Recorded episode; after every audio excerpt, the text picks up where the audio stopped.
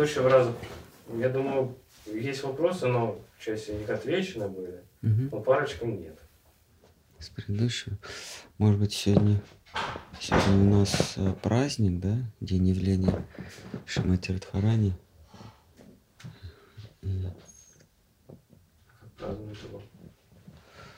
как празднуют? Постятся до полудня. Читают. А читают, а мы сегодня, у нас сегодня так совпало, что мы читали как раз э, единственное место о ней, Но мы не дочитали. Нет, как раз они- А дальше уже без нее. Ну, может, не читали. Ну, как раз мы и читали, где, а, где пастушьи жены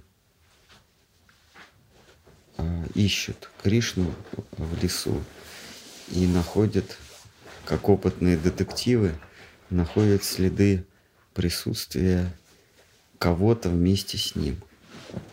Вот, это как раз она. И это как раз та, та глава, которая сегодня случайно у нас совпала утром. А,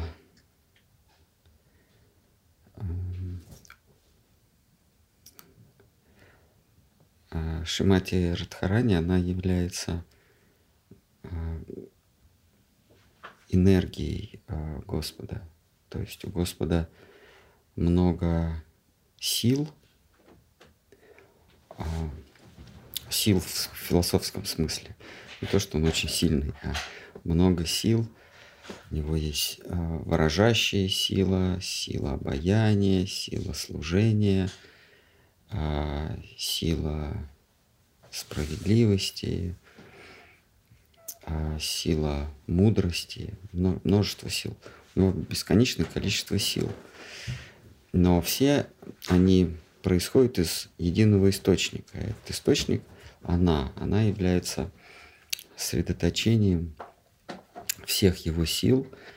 И все остальное, будь то Лакшми Деви, или Майя, или а, природа Парвати, они все так или иначе ее, ее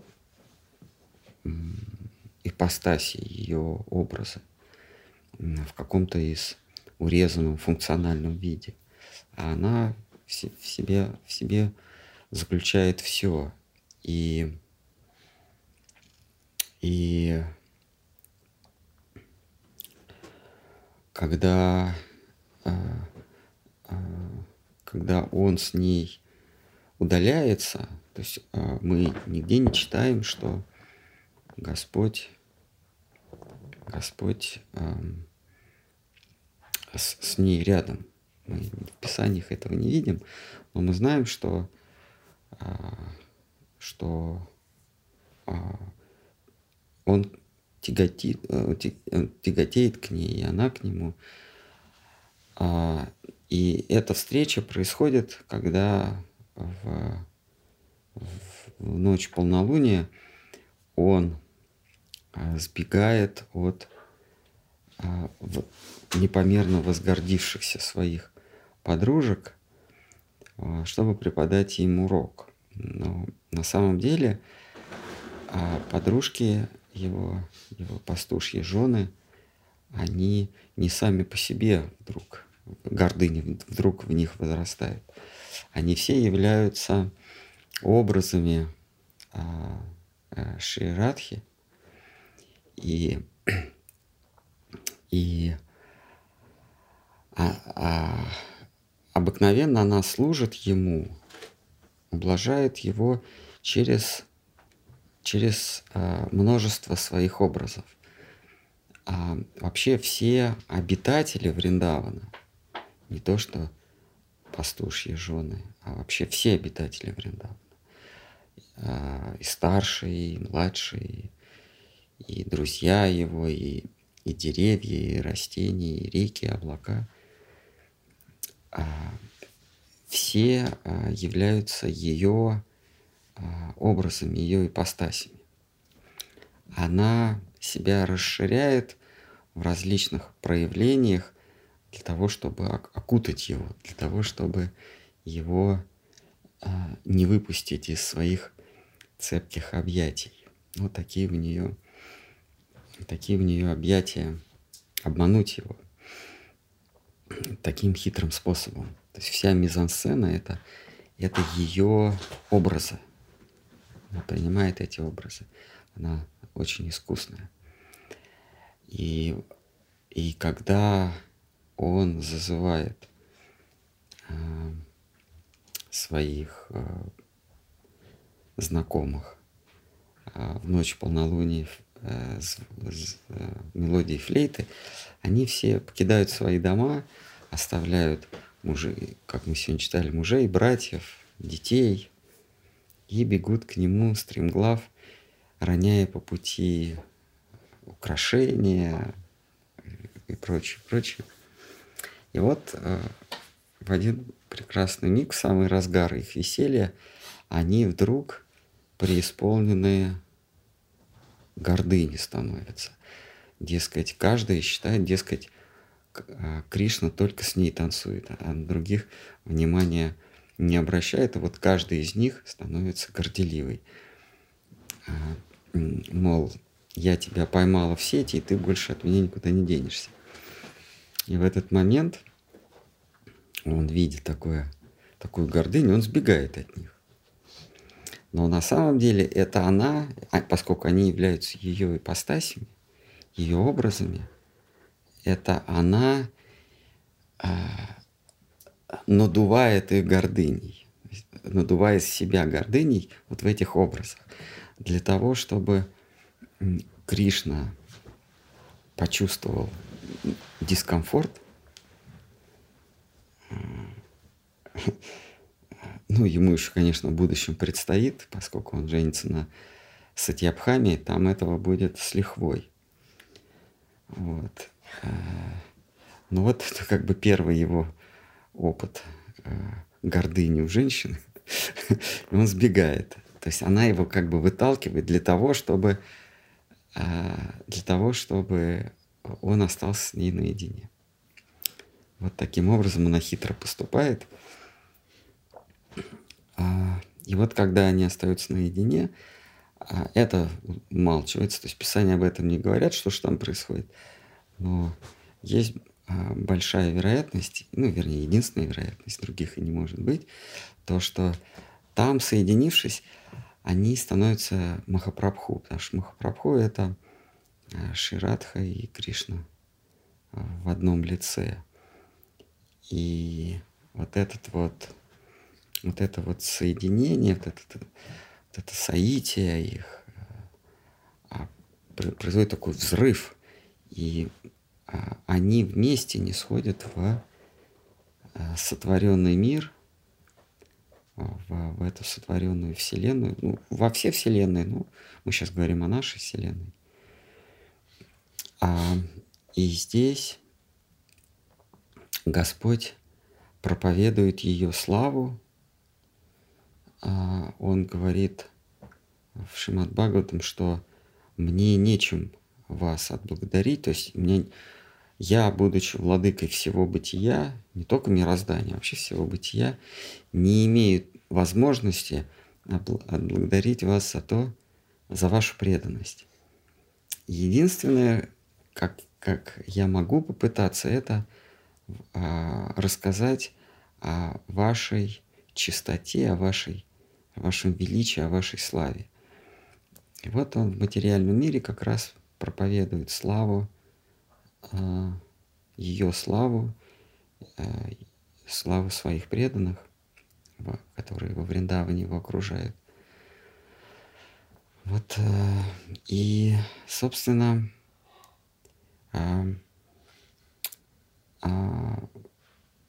в священных писаниях о ней ничего не говорится. То есть она, она сохраняет такой негативный образ, негативный в смысле когда мы смотрим на фотографию, мы видим позитив. Но позитив всегда происходит из негатива. Негатив не в смысле плохой, да, а негатив в смысле а, противоположность. То есть все, что все, что а, у Всевышнего есть, это противоположность ее. А позитив невозможен без негатива. А, то есть вот фотографию нельзя а, напечатать, если нет негатива. А, и вот она как раз является этой самой негативной фигурой, из которой Гос... мы видим Господа, мы, мы, как, мы можем, мы можем а, а, зарегистрировать его в своем сознании только благодаря ей. А, и вся практика бхакти, вся практика преданного служения как раз э, заключается в том, чтобы подготовиться просто к тому, чтобы а, услышать о, о ее величии, о ее качествах.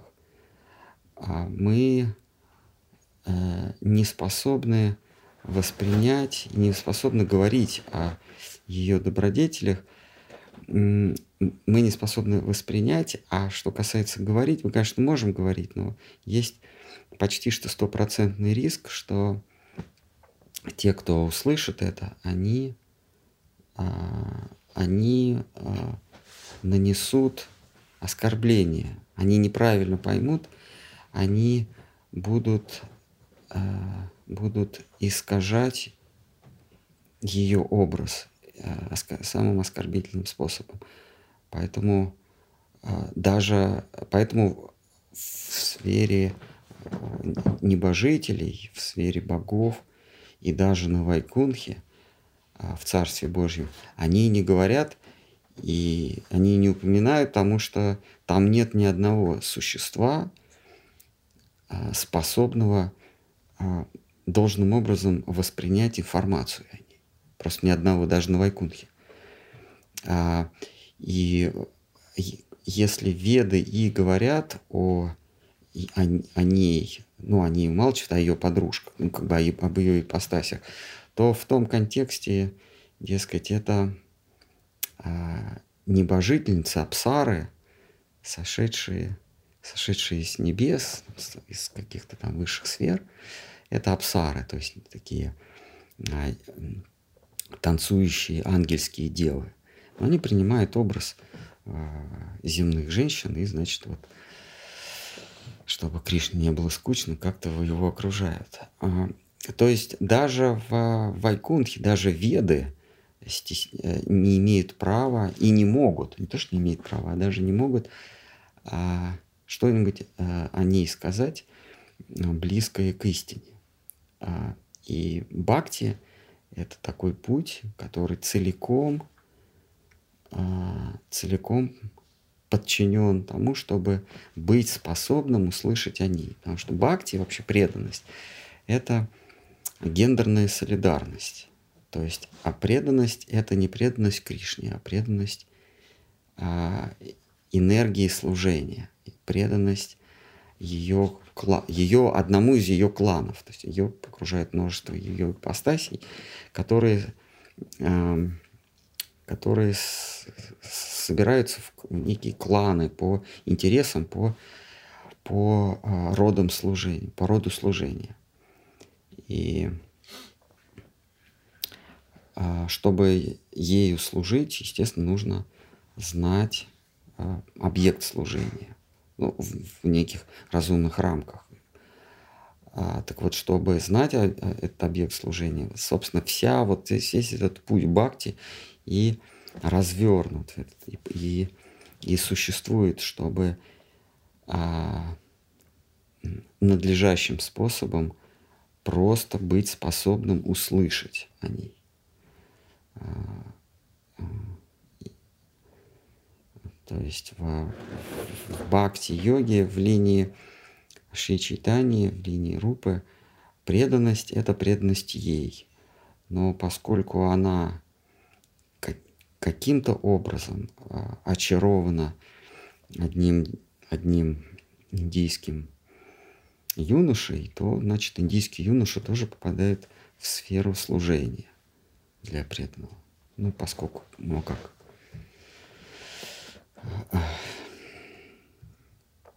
Вот примерно в, таком ключе. Тут дальше уже и сказать-то нечего, потому что все уже сказано предыдущими поколениями. Эм, и поэтому добавить нечего, тем более, что все будет сказано и будущими поколениями, поэтому тут и говорить нечего. Либо все уже сказано, либо уже, еще будет сказано, поэтому чего зря говорите. Так, так что пере, переходим к насущным вопросам. Какие сейчас где-то войны происходят и готовятся где-то нападения? Потому что это более существенно. Это, собственно, поможет нам продлить свое существование. Вы можете э, что-то рассказать про вчерашний день? Ну, день, э, был вчера. Mm. Ну, да, конечно.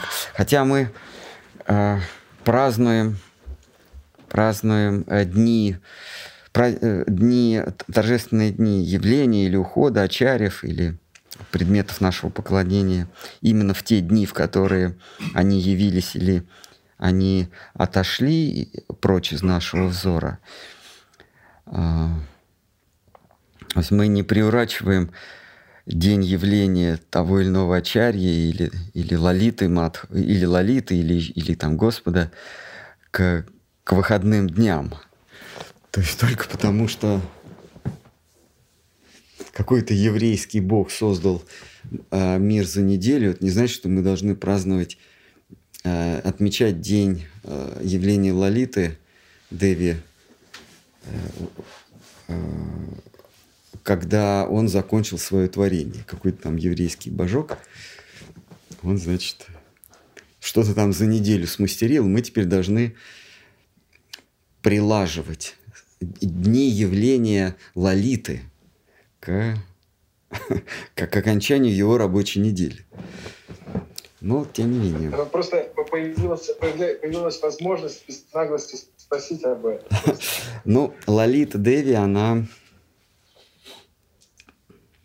она а, покровительница Шимати Радхарани. А, но она покровительница в,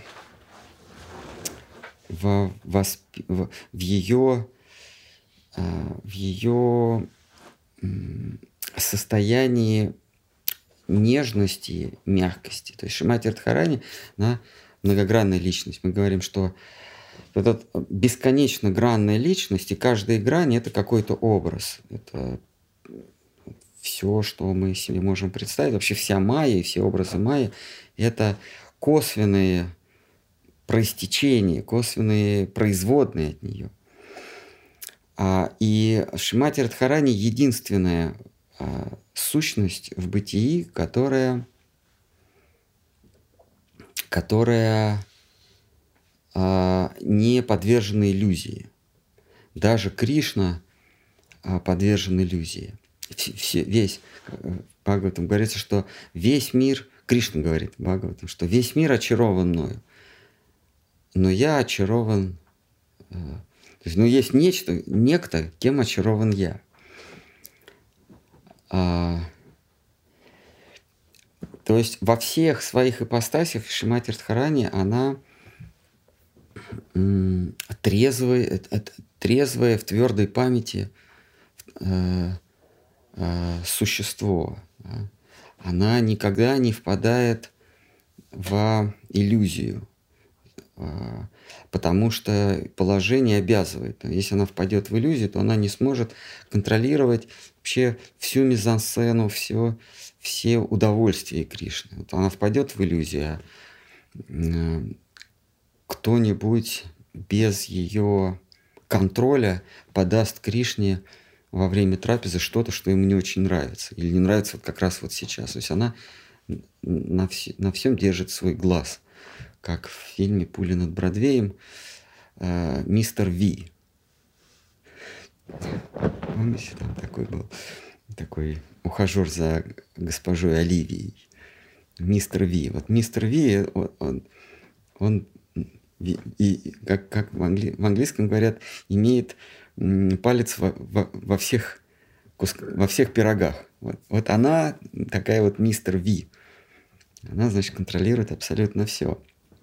Но единственный миг или единственная грань, когда она теряет самообладание, это когда они с Кришной встречаются. То есть вот она, она, значит, всегда твердо стоит на ногах, но тут ее начинает штормить. И вот в этот момент Лалита Деви а, ее а, заменяет или ее поддерживает, как в, в, в Нилачале Сварупа Дамадара. Всегда в минуты отчаяния Махапрабху всегда был на подхвате, что называется, всегда и помогал. То есть он был единственный, кто сохранял трезвость, кто сохранял контроль во время безумства Махапрабху или безумства его окружающих, когда, когда их охватывали особые восторженные или отчаянные чувства, или Махапрабху, или его окружающих, а, включая и Рупу, и Санатану, а, и Мукунду, и Сарвабауму, и, и Рамананду Рая. Вот Сварупа Дамадар и Гададхара Пандита. Вот Сварупа Дамадар всегда а, сохранял а, равновесие, душевное равновесие. А, никогда не позволял Махапрабху выйти из, из пределов, из определенных берегов. То же самое делает Лалита Деви, когда э, Шимати Радхарани выказывает особую свою слабость. Э, а Лалита Деви э, в эти дни, в эти мгновения ему, ей помогает. И, собственно, так. А что-то еще вы хотели, может быть? То есть Лолита Деви, она следит за этой парой, чтобы у этой парочки все было хорошо, когда они вместе. Она всегда там, там производит, произносятся такие возвышенные слова, мы, мы все их знаем, мы их не повторяем, но вот она всегда смотрит, чтобы все было, чтобы чтобы все было, чтобы вазочки с фруктами были, чтобы вазочки со сладостями, чтобы нужно, чтобы от зноя а, в нужный момент маркизу натянуть, и, или от холода, или от дождя, или что. В общем, она все, такой мажордом, такой дворецкий. Ну что, может быть, еще какие-то кто-нибудь может хоть хочет сунуть свой нос в чужой вопрос, в переносном смысле не надо тут все это буквально понимать. Хорошо, Лалита Деви в, в образе Сварупа Дамадар, он подвержен иллюзии? Она подвержена иллюзии? Нет, Сварупа Дамадар, он всегда трезв. Он, он э, ну, по крайней мере, в, в минуты отчаяния Махапрабху, когда Махапрабху испытывает э, особые, особые переживания, э, Сварупа, Сварупа Надар держит глаз на нем всегда, контролирует.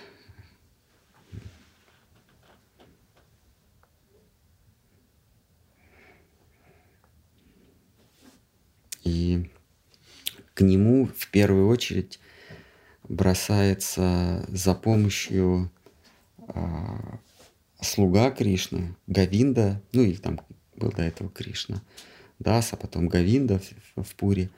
Гавинда всегда первым делом мчится к Сварупе. Э, Сварупа, как опытный фельдшер, знает, что делать в эти мгновения, в эти минуты. А, значит, вот в мифологической стране а, Лолита, она старше Шимати Радхарани, то есть она более... А, нет, она младше, но на, на денек. Но она более опытная, более более... Старше. Же на один день раньше. Да, да. Да, она, она старше э, Шимати Радхарани, но она... Да, и она поэтому берет себе право указывать. Она Кришну отчитывает, ругает его э, за то, что он позволяет себе непозволительное в отношениях с ее э, госпожой, с ее подругой. То есть для нее нет, нет а, авторитетов, кроме Шимати Радхарани, даже Кришны, ей не указ. Если а, гипотетические интересы Кришны и Шимати Радхарани а, придут в противоречие, у нее не будет ни тени колебаний, чью сторону принять. Но это мы вдаемся в какие-то мирские совсем разговоры, досужие. Так, ну что,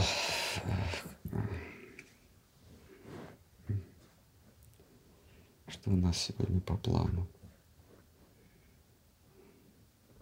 А, или продолжим, продолжим чтение или а, ответы на вопросы? Потому что об этих вещах должны говорить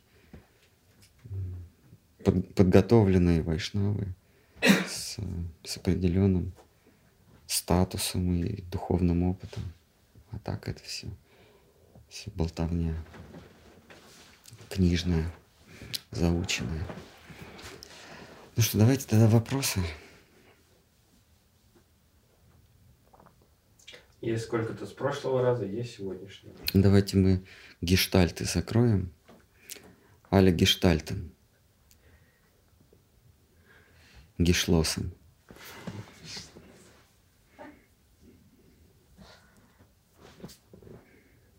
Хорошо. Чем будхи-йога отличается от бхакти-йоги? Ну, Этимологически будхи-йога – это йога разума. А, а бхакти-йога – это йога преданности. Бхакти означает самоотверженность, преданность. А, но Кришна в Бхагавадгите соединяет эти два понятия. Он говорит, что между ними нет различия. Это наименование одного явления. Два разных наименования одного и того же явления. Будхи и Бхакти. А просто Кришна, такая мысль прослеживается, что если ты идешь путем разума, если ты действительно разумен, а, только он добавляет дайви бхудхи, то есть такой божественный разум. Не разум, как подчинить обустроить этот мир под себя, подстроить под себя этот мир, чтобы им наслаждаться. Это тоже а, функция разума, конечно. Вот эта э, способность разуметь. Но он говорит дайви, дайви будхи, то есть божественный разум. Это разум, который манипулирует, который имеет дело не с предметами чувственного восприятия, а с предметами за пределами чувственного восприятия. Мы, по-моему, в прошлый раз частично перечисляли их. Это абстрактные, абстрактные идеи. Ну, например, числа. Да, это, это чисто отвлеченные понятия. Один, два, три. Не одно яблоко, один мандарин, да, а вот просто один, два, три. Бесконечность. Или ноль, да, или бесконечно малое. Причина, следствие, бытие, время, а, пространство. Ну, что еще? Я, я как, как наблюдатель, да. А, какие-то вот физики, волна, например. Волну нельзя зарегистрировать. Можно зарегистрировать а, предмет, то есть как бы его, а волну невозможно. То есть все, что относится к запредельным понятиям, запредельным по отношению к нашим чувствам, это будхи-йога. И вот Кришна говорит, если ты э, следуешь будхи-йоге, то есть ты, ты следуешь путем разума, то ты неизбежно придешь к бхакти. Ты неизбежно придешь к тому, что нужно предаться такой запредельной сущности. На фоне многих запредельных сущностей, как вот мы говорили, там числа все, это все запредельные, да, или причина, или бесконечность. Это запредельные сущности, запредельные нашим чувствам. Но среди многих запредельных чувств, э, запредельных сущностей есть одна, которая стоит особняком. Это некая предвечная, э, высшее, разумное, всеведущее начало. Его называют э, коротенько Бог, в разных народах по-разному, ну, в русском Бог, да. И если ты идешь путем разума, если ты как бы пропускаешь, манипулируешь, пропускаешь через себя запредельные сущности, ты натолкнешься когда-нибудь на вот эту вот сущность, которая называется Бог. Ну, там, или у Канта, он, собственно, тоже шел путем разума, да, он пришел к, к понятию высший разум, это он называл, ну, Бог.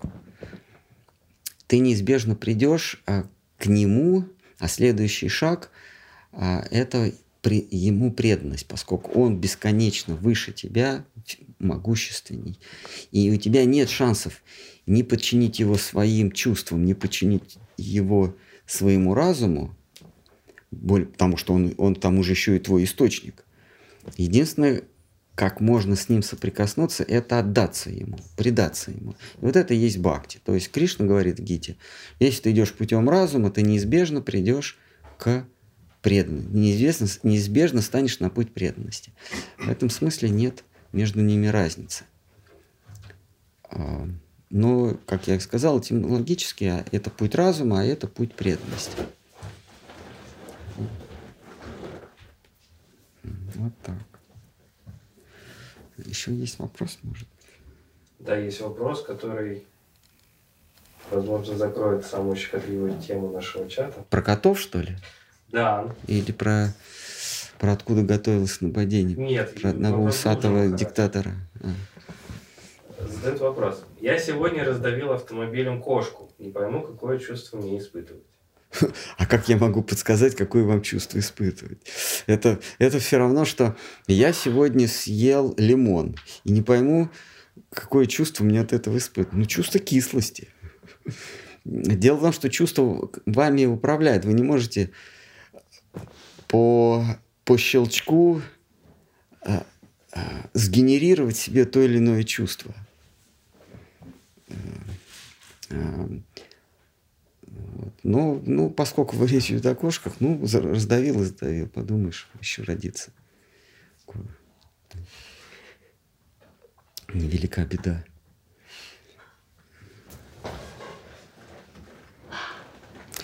Посмотрите, э, что для, для утешения посмотрите «Собачье сердце». Можно всю эту ерунду промотать, и вот когда Шариков – шарик становится полиграф-полиграф, и чем устраивается на работу. Вот, это, вот, вот, собственно, эту часть посмотрите, вам, вам полегчает. Он вам э, будет в помощь, э, и ну, почувствуете себя праведником. Как там называлось? Мосочистка, да? Души или души?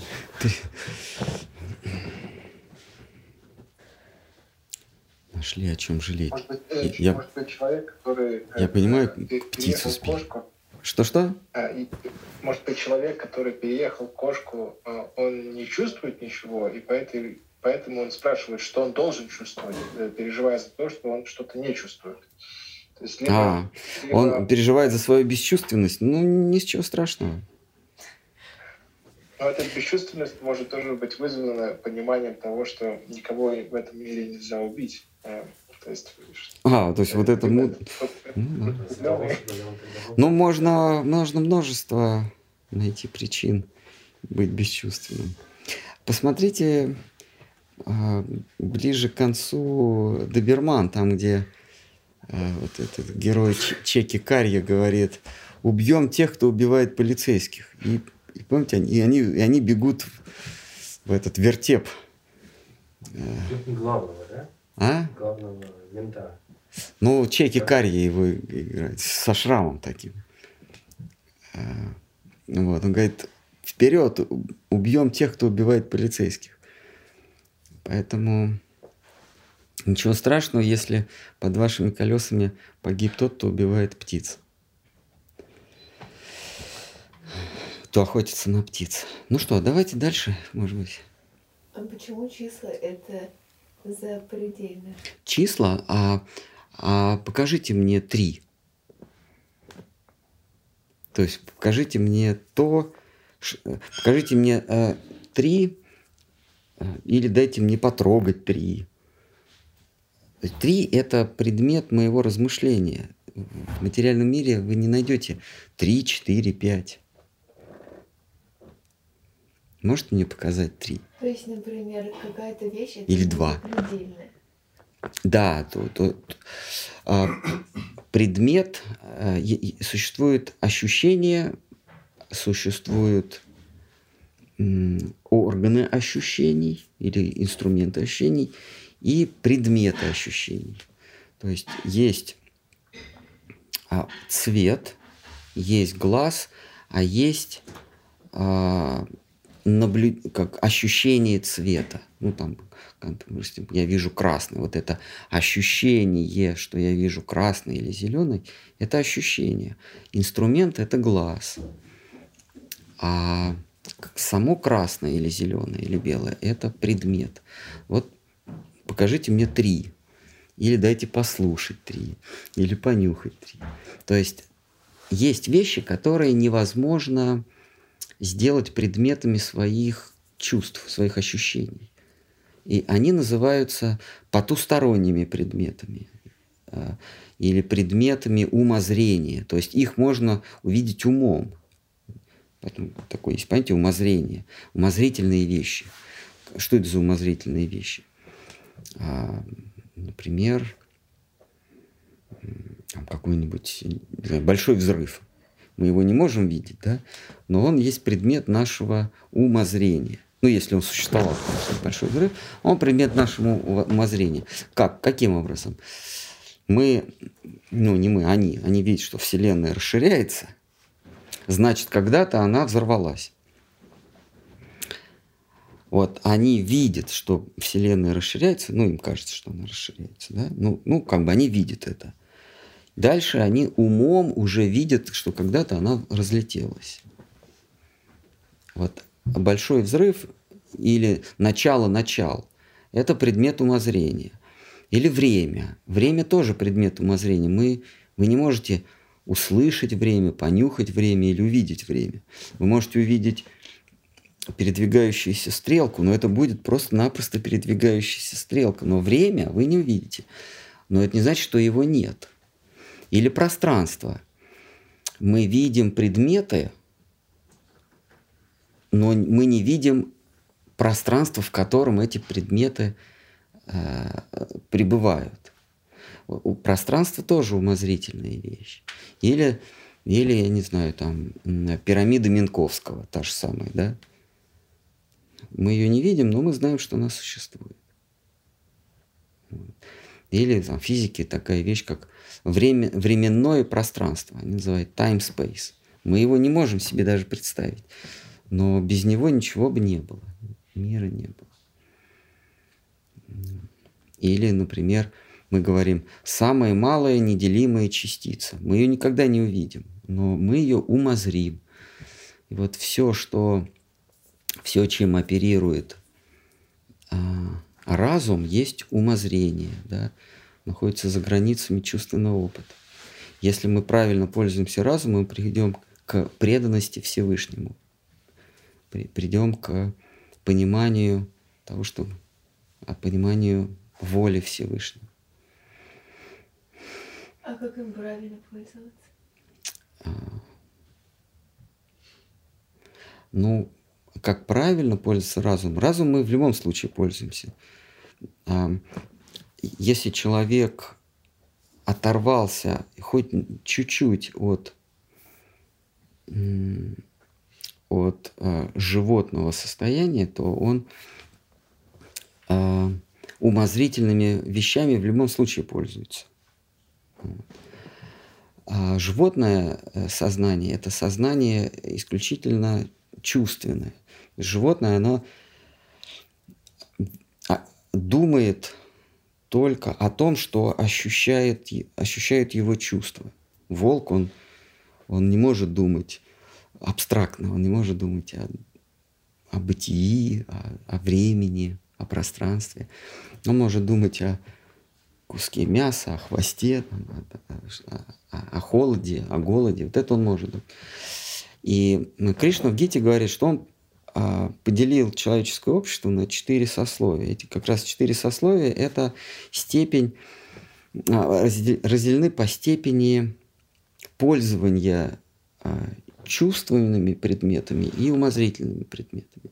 Вот самое низшее сословие шудры – это животные, практически животные.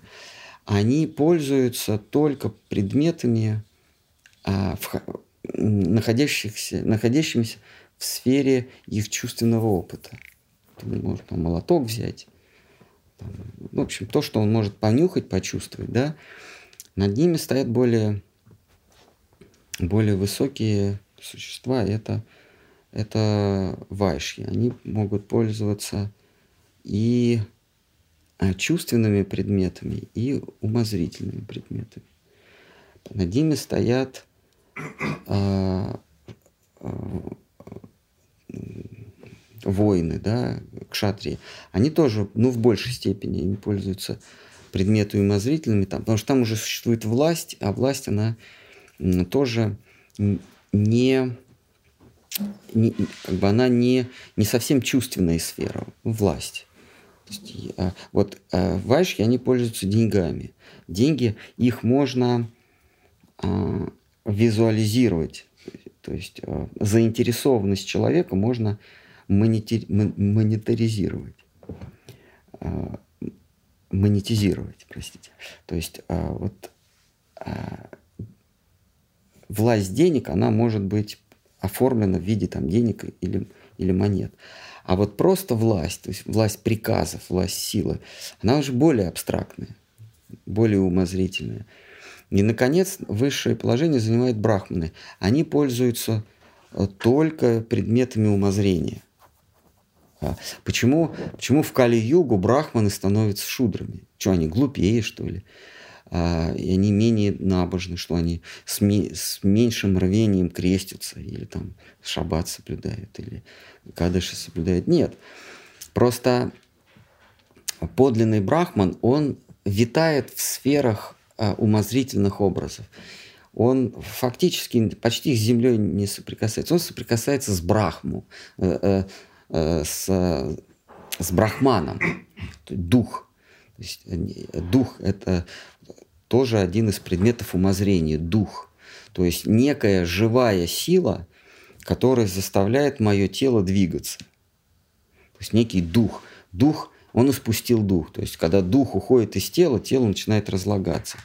Но дух мы никогда не увидим. Дух за пределами нашего а, чувственной, за пределами нашей чувственной регистрации. Но Брахман, он живет в сфере духа, он, он занимается только умозрительными вещами. А в Кали-югу брахманы начинают а, спускаться, они уже переходят на, что называется, подножный корм, они уже манипулируют предметами чувственного опыта. А, поэтому они деградируют. Но, но вообще брахман это тот, кто, кто-то занимает высшее положение в обществе. Не обязательно, кстати, в обществе людей, потому что к брахманскому сословию относятся и мудрецы небесные.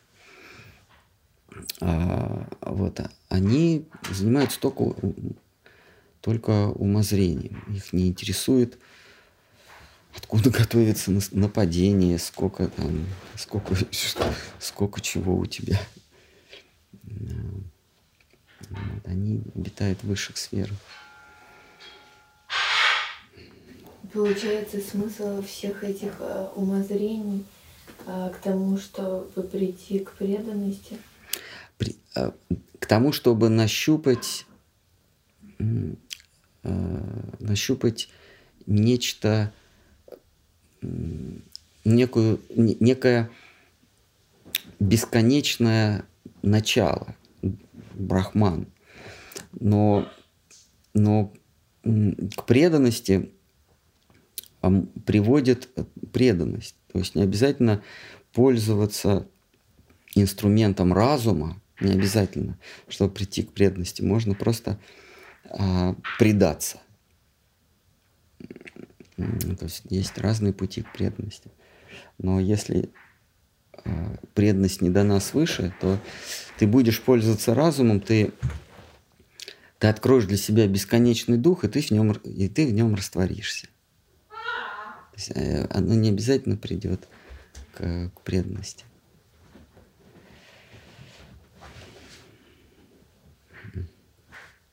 Ты разумом можешь понять, что единственный способ соития с, с высшим духом – это предаться ему, отдать себя ему в служение, но как это осуществить, э, это, для этого нужна милость свыше. Разум ведет, то есть у нас есть а, три, три, а, состо... три, три состояния бытия. У каждого живого существа есть три состояния бытия. Это а, эксплуатация, это отречение и это преданность. Соответственно, в человеческом обществе есть три сферы, три сферы приложения сил. Это наука, это философия, это религия.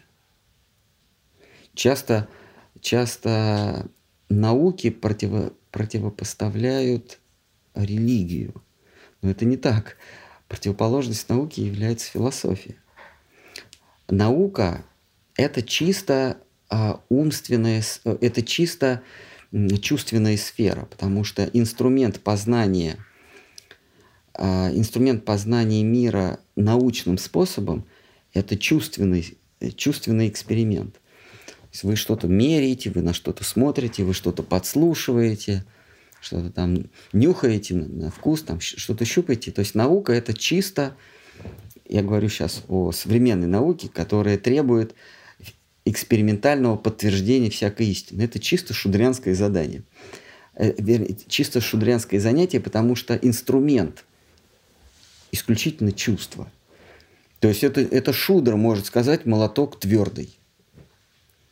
Молотком можно ударить по пальцам. Это занятие шудра. Когда об этом говорит такой, такой с бородкой и в очках дяденька, он, конечно, рядится в, в надежды ученых. Но, по сути дела, он шудр, потому что они говорят сопротивление материалов или там полет полет ядра, там, ракеты. Это вот чисто шудрянское задание. Вот если шудр, он будет стрелять все время этими ядрами или, или там кидаться, или молотком стучать, он скажет, что металл тверже воды.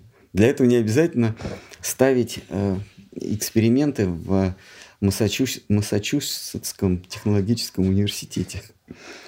Это наука, то есть это вот э, э, это пользование своими чувствами. Противоположность науки. Ну, то есть наука отвечает на вопрос «как?».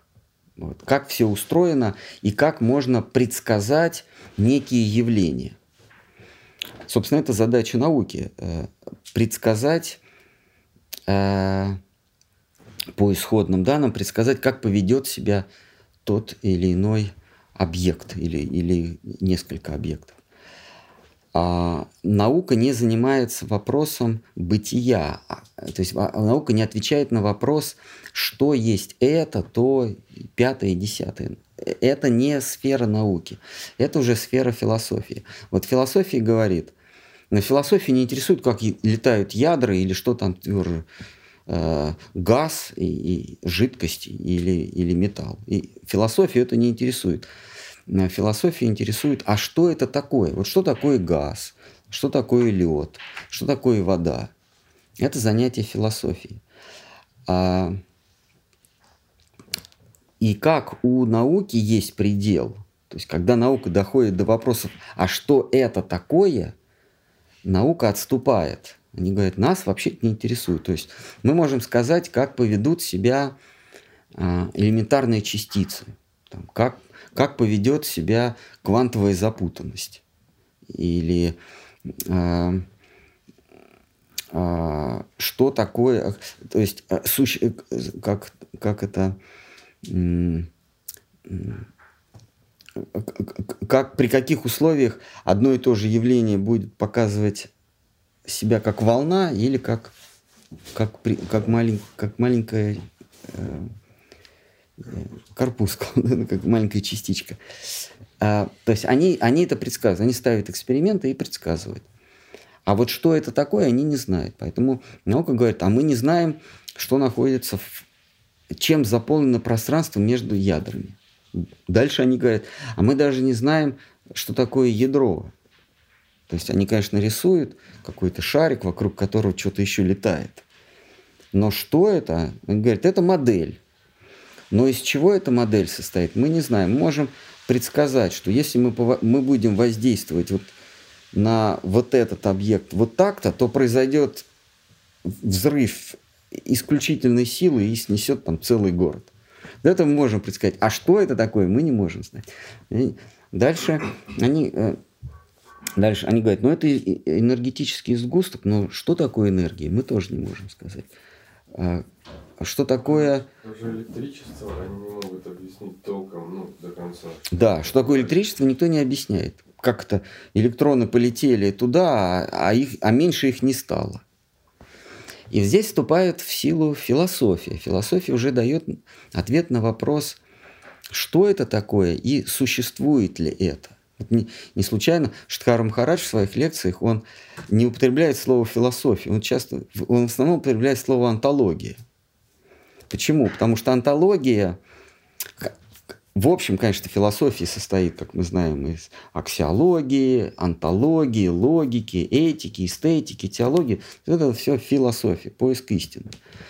Но антология – это наука о том, что существует, а что не существует. А, дальше, что агн... еще седьмое, это агносиология, то есть, нау... или и, и, эпистемология, то есть э, э, наука о способах познания. То есть вот мы если все эти семь возьмем, получается философия. Но Штхарум Хараш, он все это отбрасывает, он говорит, что по сути, антология и философия – это одно и то же. То есть наука о том, существует что-либо или не существует. И что это такое? Вот он это называет антологическая истина. То есть истина о существовании чего-либо или, или несуществовании. Вот этим занимается философия, ну или антология, если хотите.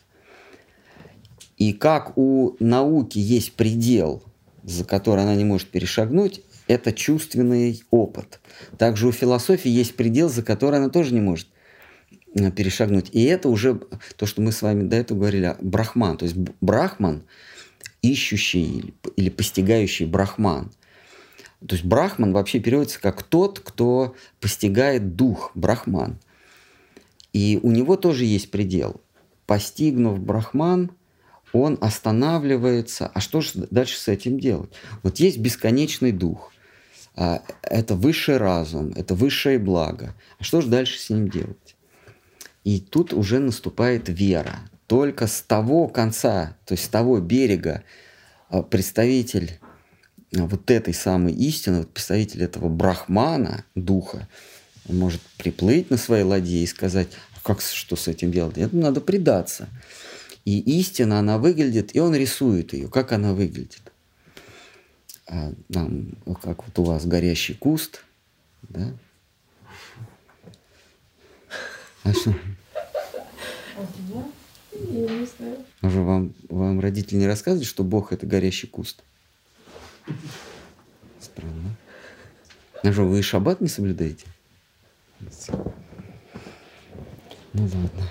Ну, в общем, он либо горящий куст, либо его видно со спины с 10, оставшим, оставшим 10 скрижалей, либо в виде голоса. Ну, в общем, представитель того берега, он скажет, как выглядит этот, этот тот самый. В нашем случае нам говорят, что он выглядит как э, его имя. То есть он и имя это одно и то же, оказывается. То есть там Бога нет, а есть его имя. Другими словами, нам говорит наш Господь Шри Чайтанья. Забудьте про Бога. Вот имя есть у него, а вот сам существует он или нет, это под большим вопросом. Поэтому поклоняйтесь его имени. Вот такая странная религия. А, Бог под вопросом, есть ли он или нет, но имя у него есть. И если вы уж пришли к пределу понимания, что Господь есть, то поклоняйтесь его имени. Может быть, есть шанс, что, может быть, и за его именем и он появится. Но имя его важнее, чем он сам. Потому что он-то сбежать может, а имя никуда не денется. Имя он всегда оставляет. Вот как человек, он умер, а имя осталось, да, вот как, как говорит, имя твое вечно будет в наших сердцах. А, и как сказал Фридрих Ницше, Бог умер. Вот. Мы с этим соглашаемся, но имя никто не заберет. Поэтому мы его имени поклоняемся. Так, а есть, может быть... Уточняющий вопрос. Ну, давайте. Вот вы говорили про науку. И вот если они что-то измеряют, что-то прогнозируют, значит, они работают с числами, а числа это запредельно. Да.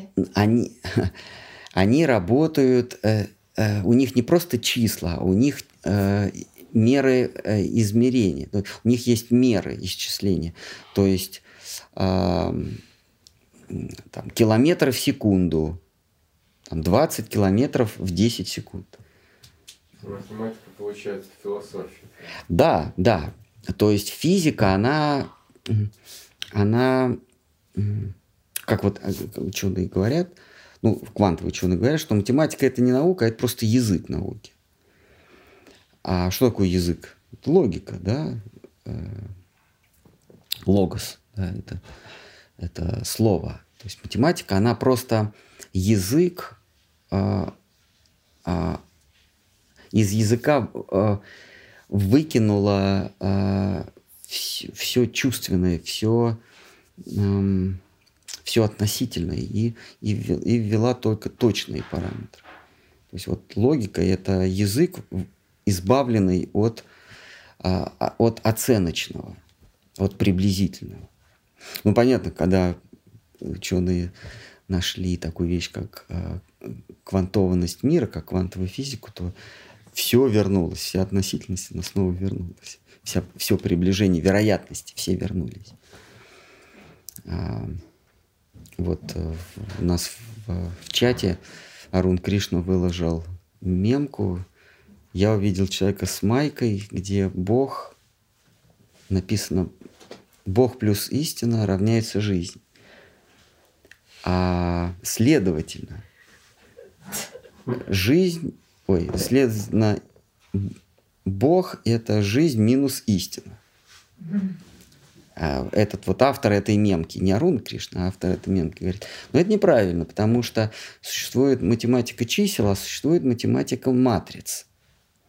И вот, в, вот как в числах а, от перемены мест слагаемых суммы не меняется, то в математике матриц, в квантовой физике, а матрицы как раз, если их поменять местами, матрица это, ну, это набор чисел, да, вот как вот мы крестики-нолики, да, вот самая простая матрица. Вот если две матрицы мы складываем, а, то поменяв местами, мы получим совсем другой результат. А, ну или, или так сказать, векторные пространства. Как бы векторы, там по-разному мы можем сложить, э, мы можем А плюс Б векторы, и будет разный результат, если Б плюс А. Вот, так что в этом смысле, когда этот человек говорит, надо этому сообщить, что истина — это Бог минус жизнь, или там что-то, ну, что-то там получается такое математическое. Надо ему сказать, что парень, э, тот, у кого эта майка, имел в виду э, матричную математику, а не численную математику. Так что в этом мире чисел нет. Есть, есть э, предметы ощущений, которые мы э, чтобы их манипулировать, мы, мы придумали, ну или открыли, или пользуемся некими, некими правилами. А, ну, когда, когда я собираю яблоки, да, и несу их на базар, мне трудно будет их продать, если я скажу, если, если я буду говорить яблоко плюс яблоко плюс яблоко плюс яблоко, я никогда ничего не продам. Я должен сказать, у меня 25 яблок. Или у меня килограмм яблок. Но не может быть килограмма яблок, потому что каждое яблоко, оно разное. Но если мы как становимся брахманами, удаляемся в эту сферу, то мы не сможем ничем торговать. Поэтому брахманы, они ничем не управляли, ничем не торговали, потому что а, при первом же вопросе, вот когда а, я, конечно, ни на что не претендую, но когда меня а, когда меня где-нибудь в аэропорту там, в Германии спрашивают э, род занятий, я в ступор впадаю, потому что я не знаю, чем я занимаюсь. Вот. Или там, когда вы родились вот эти вот что, вернее, сколько, когда, я, я просто... вот. Но, ну, чтобы, так сказать, э, вписаться в эту, что называется, матрицу, ну, нужно э, посмотреть некие числа и просто их повторить. Они спрашивают, когда я родился. Слушайте, вы серьезно? Когда, даже если говорить о физике, когда родился вот этот электрон, вы, вы, вы серьезно? Мы состоим все из атомов, или, если говорить чисто вот физически, от, от, от, отстранив в сторону Бхагавадгиты, чтобы не быть увлеченным в приверженности какой-то религии, то когда родился атом, когда родился протон, или чем вы занимаетесь? Как чем? Я просто летаю по своей орбите. Я, я, я просто набор энергетических уровней. Чем, чем он может заниматься? Вот. Но чтобы вписаться опять, так сказать, чтобы тебя пропустили, ну, кого-то пропустили, надо вот этому придать дату рождения и род занятий. Вот. Или там последние два года у них вопросы были, контактировали вы последние две недели с больным COVID-19? В смысле, как контактировал? А, в каком смысле? Атомы, что ли? Ну, мы, мы постоянно с чем-то контактируем. А, ковид – это набор электронов, протонов. И я тоже набор электронов, протонов. Как мы можем контактировать? Для этого должна быть ядерная реакция. Так и пишите. Последние две недели вы попадали в эпицентр термоядерного взрыва. Вот. Это, конечно, безумие творится.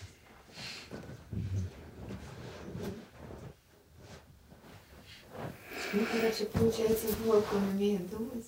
Бог? Он волк. А, волк? Да, он умеет думать, но он, но он не может э, абстрагироваться, отвлечься. Он может думать только, э, ну, любое животное в, в данных ему рамках думает о, о предметах чувственного восприятия. Даже какой-нибудь краб, у него там глаза вылезают, вот то, что они видят, я не знаю, что он там видит, но, но явно вот эти мембраны что-то воспринимают. Они, они это используют для того, чтобы поесть и продлить свой род. Да, конечно, они думают. У, них, у всех есть ум, у всех живых существ есть ум. Просто доля умственной деятельности, чувственной деятельности, телесной деятельности у всех существ, она разная. И только у человека она занимает значительную часть. И поэтому в Писании говорится, если ты получил снаряжение человека, то есть хороший, хороший мысленный аппарат, и, и пользуешься им для того, чтобы как краб продлить свое существование и продлить свой род, ну зачем тебе такой сложный механизм? Да? Зачем тебе э, суперкомп... и как это, суперкомпьютер, да, который там миллиард вычислений, что-то там такое делает? Зачем он тебе нужен, если ты в Тетрис играешь? чтобы в Тетрис играть, есть такие вот в нашем детстве были, ну, такая вот Ну, так и называли Тетрис. да, так знаете, такая штучка. Или во- вообще в моей юности был волк, который ловит яйца. Вот если ты, если ты занимаешься вот этой вот примитивной деятельностью, зачем тебе суперкомпьютер, в который ты можешь играть в Half-Life? В конце концов, да?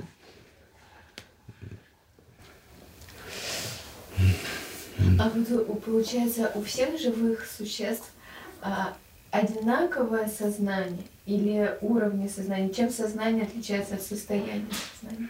Ну, нет, ничем. Э, Сознание это не... э, Мы, мы говорим в обиходе. В таком сознании он пришел. Или он пришел в сознание. Но сознание это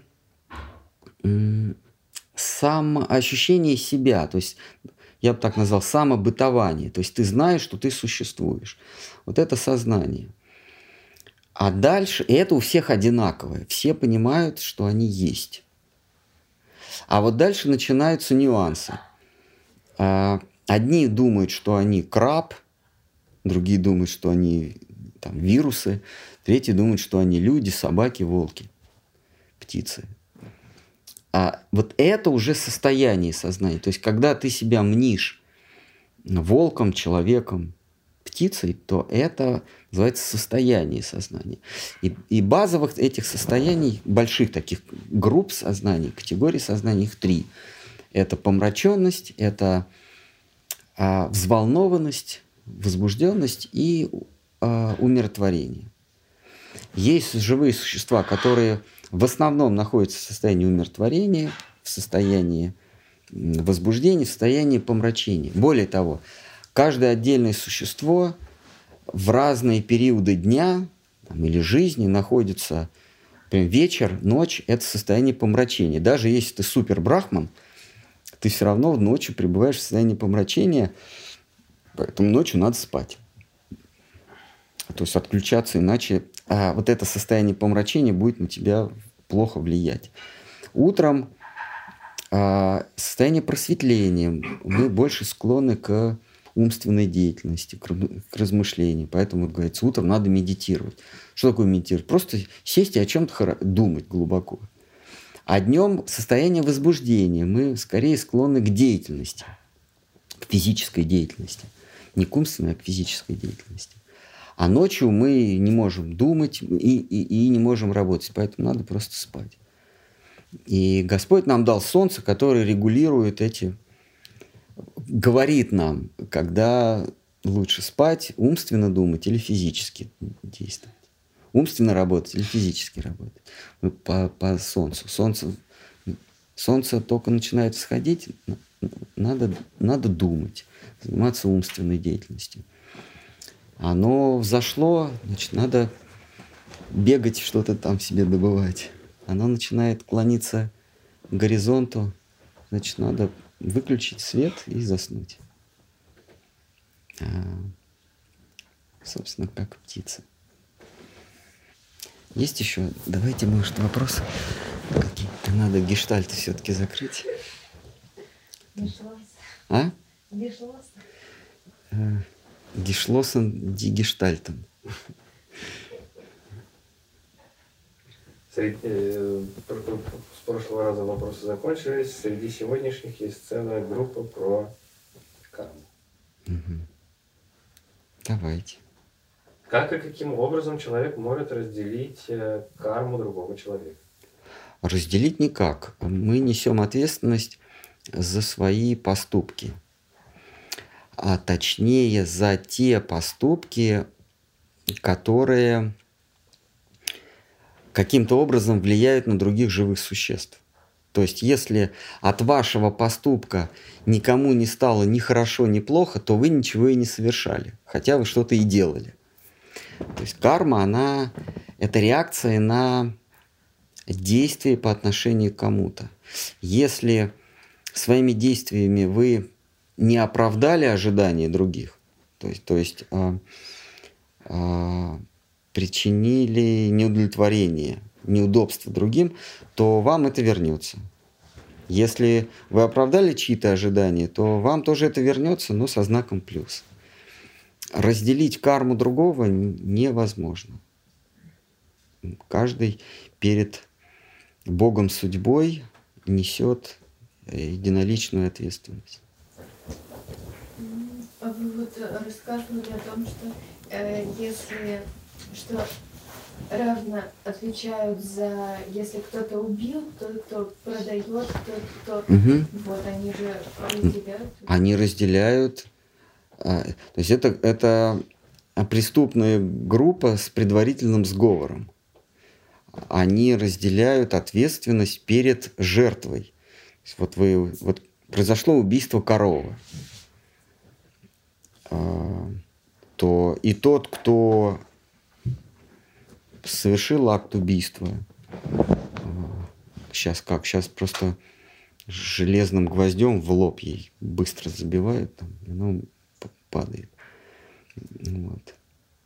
И тот, кто это сделал, и тот, кто а, разрезал и, и выложил на прилавок, и тот, кто это вез, и тот, кто за это заплатил, и тот, кто это съел, это преступная группа из шести. И все они несут за это, за это убийство ответственность. Ну вот как сбыл, а, скупка краденого, да, ты же ничего не украл, ты просто купил. Но ты идешь э, вместе с группой, которая действует по предварительному сговору. Так. А, в продолжение темы. Сейчас хотел что-то Калинде спросить. Да, извините, я в клинице хотела. Угу. А скажите, Махарадж, а, кар а карму может только святой отменить? Ну, вообще Господь, э, Господь Бог э, может карму отменить. Вот а, Иисус Христос, Он забрал карму. Ну, так Он говорил. Ну, вернее, так о нем говорят. А, и с Господом Читани тоже был случай, когда Васудева, Васудев Дат, да, он попросил, говорит, у меня, только, у меня к тебе одна просьба, всего одна просьба, можешь а, аннулировать карму всех живых существ и отдать ее мне. Я хочу за них пострадать. Господь говорит, я карму отменяю, а страдать ты не будешь. Все, он взял пере, переработал, уничтожил, испарил. А, а насчет, насчет святых я не знаю. Если есть в Писаниях, то я признаю, что какой-то святой мог, например, на себя взять карму и избавить так от кармы другого. Но в любом случае ему нужно было договариваться с Господом Богом. Потому что Господь говорит, что я установил закон в этом мире, и все от букашки до Творца следуют начертанным ему путем, имеется в виду начертанным кармой путем. А, и это, это нельзя отменить, но Господь может это отменить. Тот, кто закон вводит, может его отменить локально – как вот в Индии случай был, один, один очень влиятельный депутат отменил э, таможенный закон на один час э, на участке 2 метра границы. И, и так случилось, что как раз вот в этот час и вот в этом месте э, с, э, с несколькими фурами был его сын. Вот. То есть тот, кто закон, закон принимает, он его может и отменить. Причем в любом месте. Вот Господь может карму аннулировать, но, э, но в Кали-Югу он еще говорит, что я э, в этот мир принес святое имя, и святое имя может эту карму аннулировать. Тот, кто воспевает святое имя Всевышнего, тот очищает свои, свою карму. Что-что? Да, да. А, Можно погромче, Романанда? Да, э, я говорю, э, этот, этот клубок, его же невозможно полностью раскатать, э, ну, вот карма. То есть э, освобождение, это получается, она как бы списывается. А, да, дело в том, что ну, есть, есть такая, такое учение кармы Мимамса. Это учение о аннулировании кармы. То есть э, э, ты совершаешь поступки, которые идут в противофазе с прежними поступками, и ты как бы гасишь. То есть ты гасишь волну, и получается ноль, да. Вот так, э, то есть э, ты совершил что-то, ну, ты совершаешь очищение, это какие-то обряды, очищения. Если ты что-то совершаешь, ты идешь к, к Брахману, и Брахман тебе говорит, вот соверши сейчас вот это, и это аннулирует вот этот поступок. Тут такая, в общем, сложная система. А, это из, из нее вышло учение джайнов, учение о ненасилии. Вот, это те, кто а, никакое насилие не приемлют даже по отношению к букашкам. Вот они перед собой подметают землю, чтобы ни на кого не наступить, а, кипятят воду, чтобы не, не, не выпить кого-то. Ну, естественно, когда они кипятят, они кого-то варят. Может быть, может быть, даже лучше кого-то выпить. Он там жить продолжит? Он там, да, он, он жить продолжит, а потом даже жить останется, может быть, чем, чем его там... Еще и переживет. Ну, одним словом, такое есть, э, такое учение о гашении кармы. Но Кришна говорит, что это все бесполезно, что единственный способ а, получить освобождение, то есть погасить карму, это разрубить ее мечом знания. То есть осознать, что ты ничего не делаешь. Карму, избавиться от кармы можно понять, что ты вообще поступков не совершаешь. Вот когда ты запрыгиваешь в скафандр вот этот, э, в этот экзоскелет и начинаешь ходить, то ты совершаешь поступки. Но как только ты осознал, что ты, у тебя нет никакого экзоскелета, а ты просто сидишь, оператор. То есть это тело, оно просто ну, некая трехмерная проекция, которая действует, э, действует в, в сфере твоего наблюдения. Тут ты, ты просто наблюдатель, ты не совершаешь действий. Это на поэтическом языке называется разрубить мечом знания узел, узел, действий, узел деятельности или кармы. А, но ты получаешь освобождение, да, то есть речь, идет, речь не идет об акте, ты получаешь освобождение.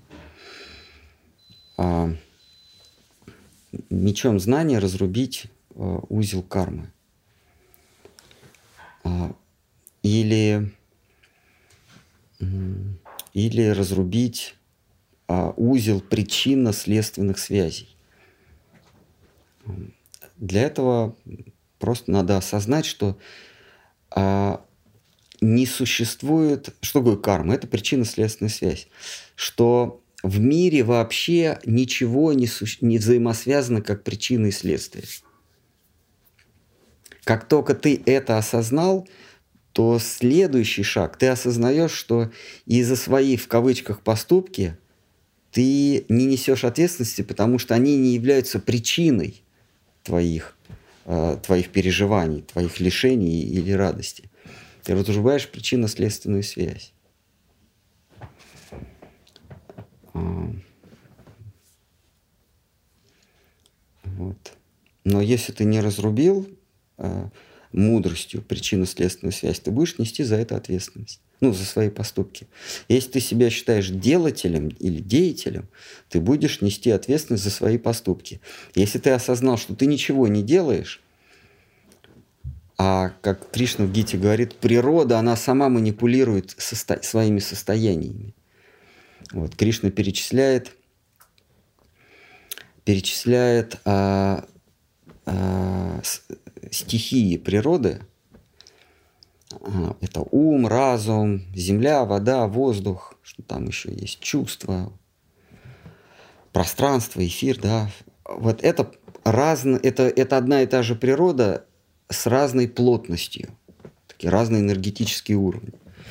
И они просто переходят от эти состояния природы из, из одно в другое. То есть лед переходит в воду, вода переходит в пар. А, все это находится в, в, в, в пространстве, а пространство находится во времени, время находится в уме. Это все разные стихии. Как только ты осознал, что ты просто наблюдаешь за переходом одной стихии в другую, ты больше не несешь за это ответственность, потому что э, ты просто смотришь. Это. Вы продаете? Нет, только показываю. Вот просто смотришь, за это, за это платить не надо. Ну, то есть кошка сама переехалась. Да? Не ну как? Мы ее же переехали. Да, если мы с вами находимся в, в клетке ньютоновой физики, конечно, кошку переехал автомобиль. Но если мы уходим в, в, волновой мир, что все есть волны, то там одно не следует за другим. Ну вот смотрите, а, представим себе, а, представим себе некий трехмерный объект, шар, да, в, в, одномерном, э, в, в одномерном мире, как он выглядит? В мире, где, где есть только шкала x, то есть одна линия. Вот как на линии будет выглядеть шар? Если мы пытаемся шар засунуть в линию, как он будет выглядеть? Отрезком. Отрезком. А на плоскости, где уже дв- два измерения, как будет выглядеть шар? Круг. А в трехмерном он будет выглядеть шар. А теперь давайте мы, э, то есть добавляя новые измерения, мы, мы, выяс... мы обнаруживаем, что тот предмет, который был, вернее, этот самый предмет, который был в, преду... в предыдущих измерениях, он не совсем такой он другой. А, то есть это тот же самый предмет, но в другом измерении он выглядит по-другому. А вот теперь давайте добавим а, а, к этому шару движение. То есть мы представим себе, оно на самом деле так и есть, что шар это не просто шар, а это а, движение чего-то. Вот как круг есть движение шара в четырех Э, в двухмерной плоской. Вы представляете, о чем я говорю? Понимаете? Ну ладно, для тех, кто понимает. Как, ша, э, как круг есть проекция шара в двухмерной плоскости, также шар есть проекция некого явления или объекта в трехмерной плоскости. То есть то, что мы с вами видим, простите, в четырехмерной плоскости, то, что мы с вами видим как шар – в четырехмерном измерении это совсем что-то другое. А что это такое? А вот мы в прошлый раз говорили о, о колбасе. Ну, мы, мы, мы, мы говорили о, о машинке да, с фарами. Вот мы видим с вами машину. Когда мы ее фотографируем или когда мы взглядом ее моментально фиксируем, мы говорим, вот машинка. А если мы растянем наши ощущения ну, на несколько секунд или там минут, а что это будет? Вот, вот фары машины. Это будет такой вот движусь, если она там вот так движется, то есть будет такая вот такой лучик какой-то, да? да вот и на, на, на фотографиях с длительной выдержкой мы машинку уже не видим, а мы видим вот такой вот такой вот червячок светящийся. Или вот звезды фотографируют, круги. Или звезды, да, фотографируют. Вот. Но это просто, ну, очевидно, это свет. А мы возьмем, допустим, вот вас там, или вас там, ну, или какой-то предмет. А, он не светится, но при длительной выдержке мы увидим, ну, некое поле такое. И, ну, в квантовой физике это называется поле вероятностей присутствия. То есть, где конкретно этот стул, непонятно, потому что он, собственно, он везде. Он не то, что здесь, там и, или где-то, а он вообще везде, во всех точках. Итак, в четырехмерном пространстве я это не вот, вот то, что вот сейчас вот мы наблюдаем там, или вы, а это вот некая такая колбаса вероятностей, то есть вот, вот множество вот этих вот человечков, как... Это облако. Да, это облако. И теперь вопрос, а, а что действительно, там я или вы, это вот это длительное облако или вот конкретный привычный нам образ? А, действительно это облако. То есть вы есть, ну вернее, то, что я наблюдаю своими чувствами, а если я свои ощущения растяну по шкале времени, по шкале Т, то вы некое облако вероятностей присутствия. Ну, собственно, как и любая э, элементарная частичка. Это просто распределенное облако вероятностей. Да? То есть никаких электрончиков там не летает, а это просто облако вероятностей. Вот. А, то есть мы на самом деле в четырехмерной реальности, которую мы не Э, которая нам непривычна, она контринтуитивна. Мы есть наши тела, и это распределенное облако вероятности, это такие вот, как вот светящийся червячок в машинке, а мы вот такие вот, представьте себе, как вот э, на художественных выставках, там один человек, он вот так вот на, на картине по всей стене, их одинаковых много, но они чуть-чуть меняются, как будто он идет, да? Я не знаю, как это называется, вот когда человека снимают в походке, и он у него ножки меняются. Это выдержка. Ну да, если длительная выдержка. Вот, э, то есть вот такая раскадровка. Вот мы с вами, это такая колбаса, раскадровка такая. И вот, а, а теперь возвращаемся к нашей кошке и автомобилю. Значит, эта кошка, это тоже такой вот э, червячок, вот, раскадрированный такой червячок. Ну, я, его, его траектория в пространстве. И автомобиля тоже такой червячок. И теперь давайте мы их соединим. И у них нарушается причинно-следственная связь. Кто кого ударил. Это просто два червячка в пространстве. Вот они вот так вот и ушли куда-то. Пришли одни откуда и ушли куда-то. А теперь давайте представим не автомобиль и кошку, а вообще все растянутые во время, все вот эти вот червячки, все возможные червячки, что окажется? Нет никакой причины следственной связи. Это просто какое-то взаимодействие волн вероятностей. Где у них начало, где у них конец, непонятно. У волны нет начала. Где конец, где середина? А, и а Кришна это самое показывает Арджуне в 11 главе или 10, ну где-то, когда он показывает ему Вират рупу.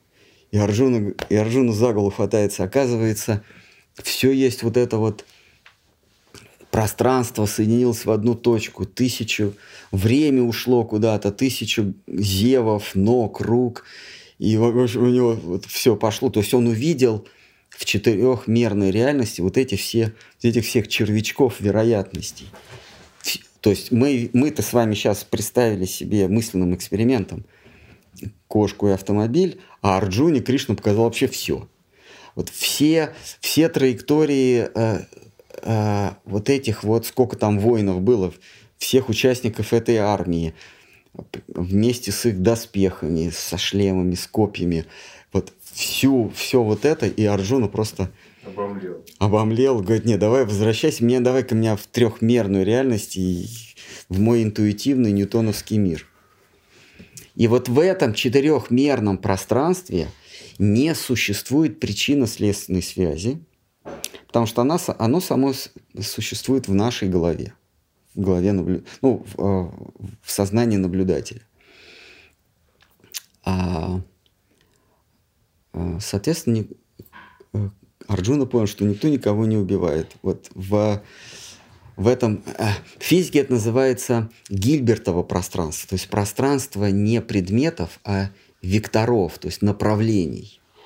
Мы каждый предмет можем... То есть каждый предмет это просто э, кусочек некого вектора. То есть мы говорим кресло, на самом деле это а, можно так, такое кресло со штрихом, то есть кресло во времени – мы его так ужали до одного кадра и говорим, вот оно кресло. На самом деле это некое движение. Причем это не кресло, а это нечто, которое в одном кадре мы назвали креслом. Или там Алиса, или Дима, или Вася, или кем-то еще. То есть мы есть некая такая вот волна. А, а, И в этой волне нет ни причин, ни следствий. Никто никого не убивает. Каждый, каждый, значит, вот такой в- волнуется. А осознать, то есть избавиться от кармы, это осознать, что я есть просто волна. И, и привести эту волну в состояние штиля. И все, и тогда нет никаких, ни- нет никакой кармы. Фу, то есть нормально, когда какая-то потеря, то есть никакой реакции не просто А Оно же просто, мы просто засекли э, некое, некий фрагмент вот этой самой, вот этого червячка и говорим, ой, я потерял. А оно же ушло в, другую, эта волна, она никогда не прекращается. Нормально говорят, что я тут при чем? Ушло. Но при этом нормальной должна реакция, что тебя посадят в тюрьму за это. Вот в этой трехмерной реальности. Они же не понимают ничего. Если ты им объяснишь, вот все, что я сейчас объяснил, тебя, конечно, они отпустят. А если не объяснишь, будешь сидеть. Более того, как только, как только ты, ты, ты думаешь, что ты попал в тюрьму за убийство, то ты вышел из этой, из этой реальности четырехмерной или там пятимерной. Потому что вот эти вот червячки, как вот эти светящиеся, а на, с- а на самом деле они не сами по себе существуют, а они существуют только в сознании наблюдателя. То есть весь мир созна- в сознании наблюдателя. Махарадж, Да. а вы говорите, что если волну привести в состояние штиля, а какой в этом смысл, если мы состоим в, в этом мире? Нет, нет. Ползу, ползучим, она же там долго не... Она, это не, неестественное состояние, это вот плескание, Мгм. это неестественное состояние. Мы А, должны, мы должны выйти, да. Мы, да, мы редуцируем себя до а, временного пространства или time-space это называется, пространство времени, а потом редуцируем себя до, э, до трехмерного пространства и страдаем. То есть мы себя загоняем в рамки и начинаем от этого страдать, как шар. Он, он знает, что он шар, но ему все говорят, слушай, ты же круг. Ну, представь себе, шар попадает в плоскость. Он-то знает, что он шар, что есть трех. А там все существа двухмерные, они начинают его бить за это, оскорблять. Ты идиот. А, Не бывает третьего, э, третьего измерения. Все круги или квадраты. Или... Да. А потом, когда вот этот двухмерный попадает в одномерное пространство, там его тоже начинают шпынять. Что И точно так же мы, а, бесконечный, вне времени, вне рамок пространства дух, брахман, оказываемся сначала в четырехмерной реальности, где происходит вот эта вот волна, вот эти червячки. А потом, поскольку из этого пользу ни- нельзя извлечь, потому что нет причинно-следственной связи, а потом мы еще редуцируемся до трехмерного пространства. Здесь нам уже говорят, ну чего, давай, значит, плати налоги. Я тебя люблю, ты мне должен. Я тебе отдала лучшие годы жизни, поэтому э, ты мне должен. Ну, в общем, они говорят, или м, наши деды и отцы верили в это, поэтому ты тоже должен в это верить. Они, они, тебе, они тебе говорят, ты там, русский, ты белорус, ты украинец, поэтому давай служи. Берут, берут бумажку, рисуют на ней какой-то контур и говорят, это, это твоя родная земля, ты ей должен служить.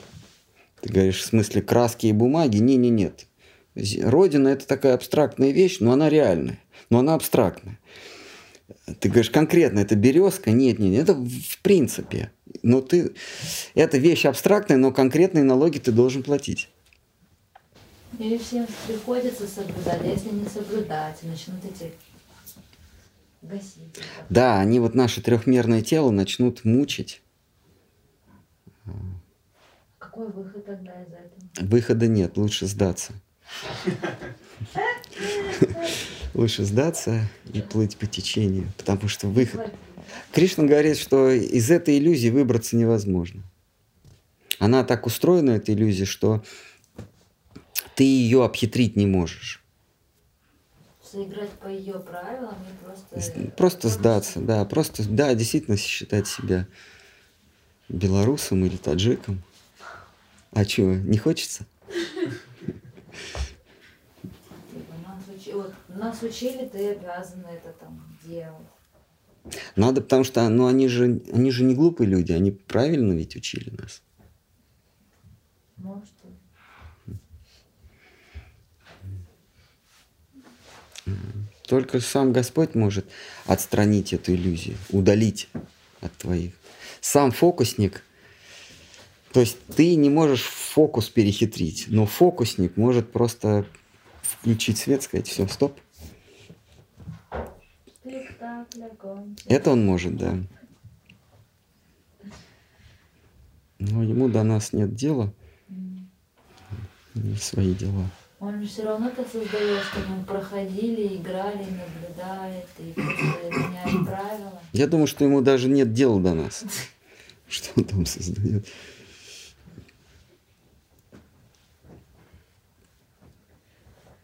Ну что, на этом веселом, веселом.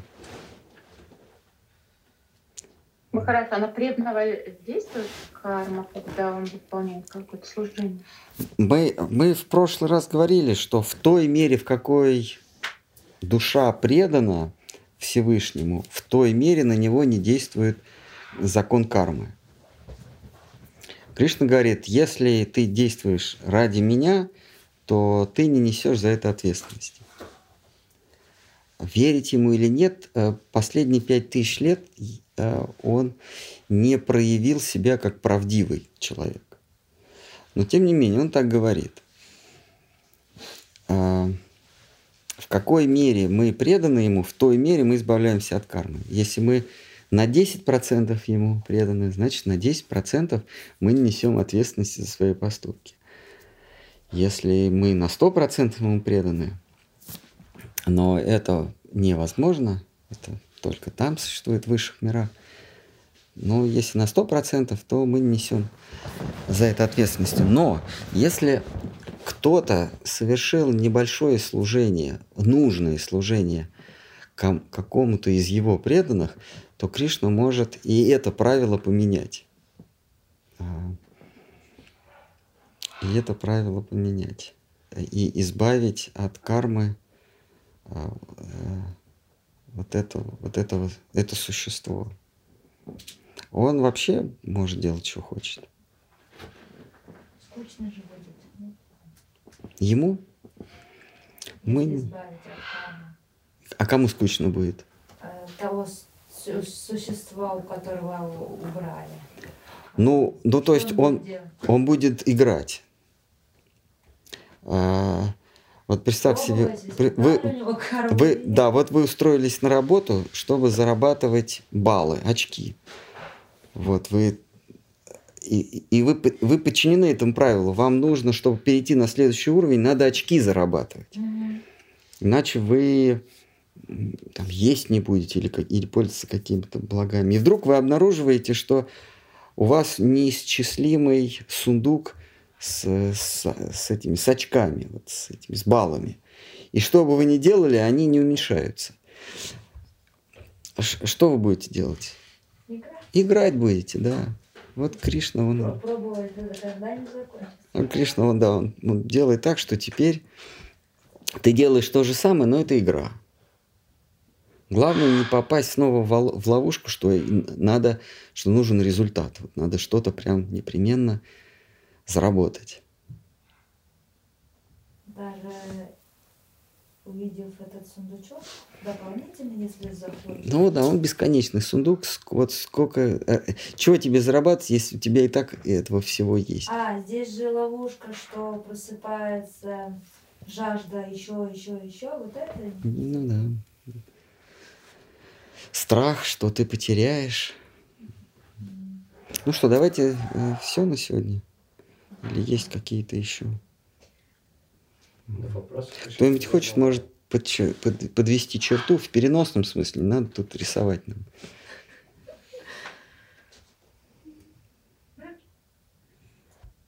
Ну, давайте.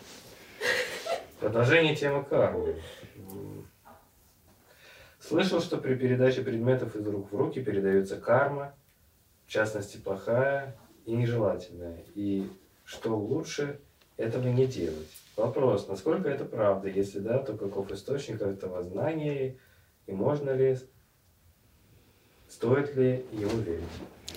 Ну, понимаете, карму передать с предметом нельзя.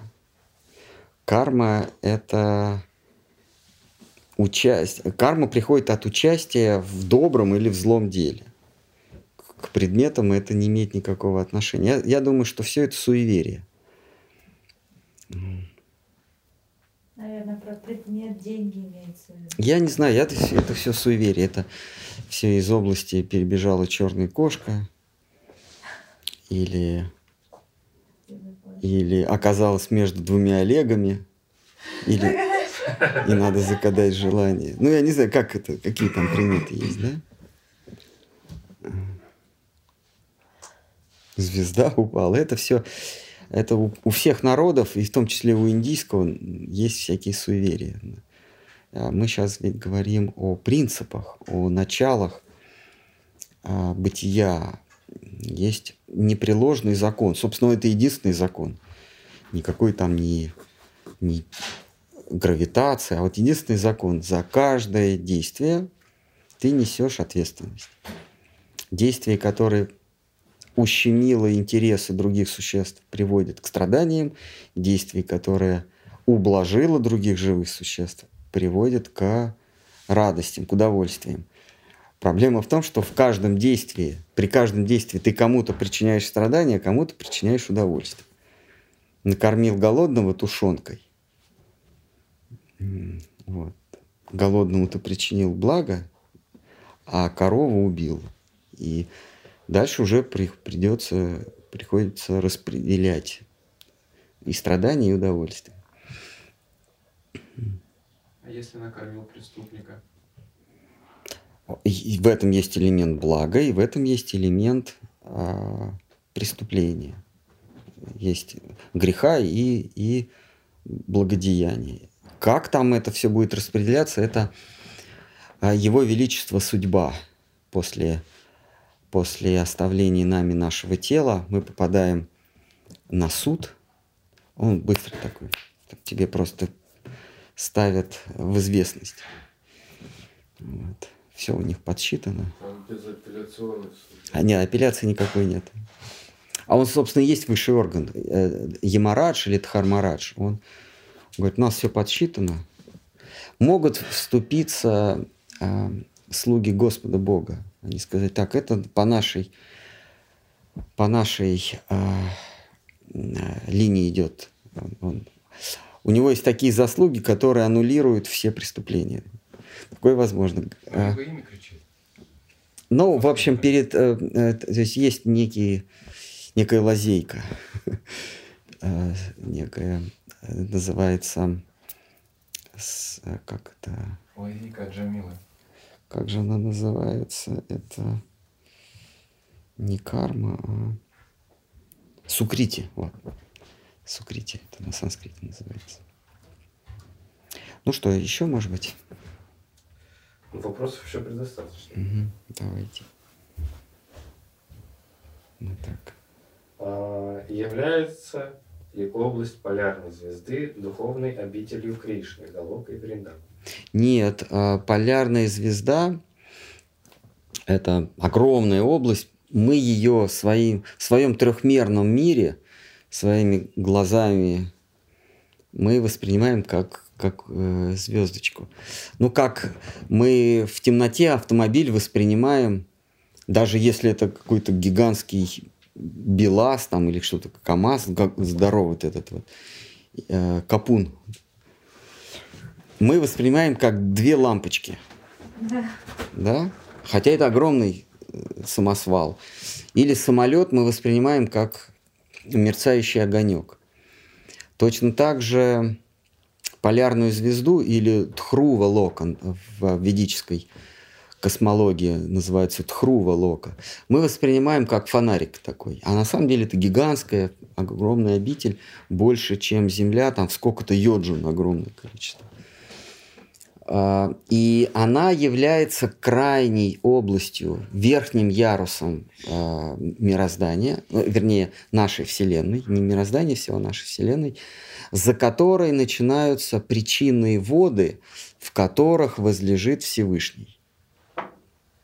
Наша Вселенная, она плавает в, как пузырь плавает в, в таком жижеобразном бытии, в таком flexible, в таком гибком, жидком, э, волнующемся бытии вот такой пузырь. И этот пузырь, он внутри наполовину наполнен вот этой самой причинной водой, половиной, а, половина наполнен воздухом.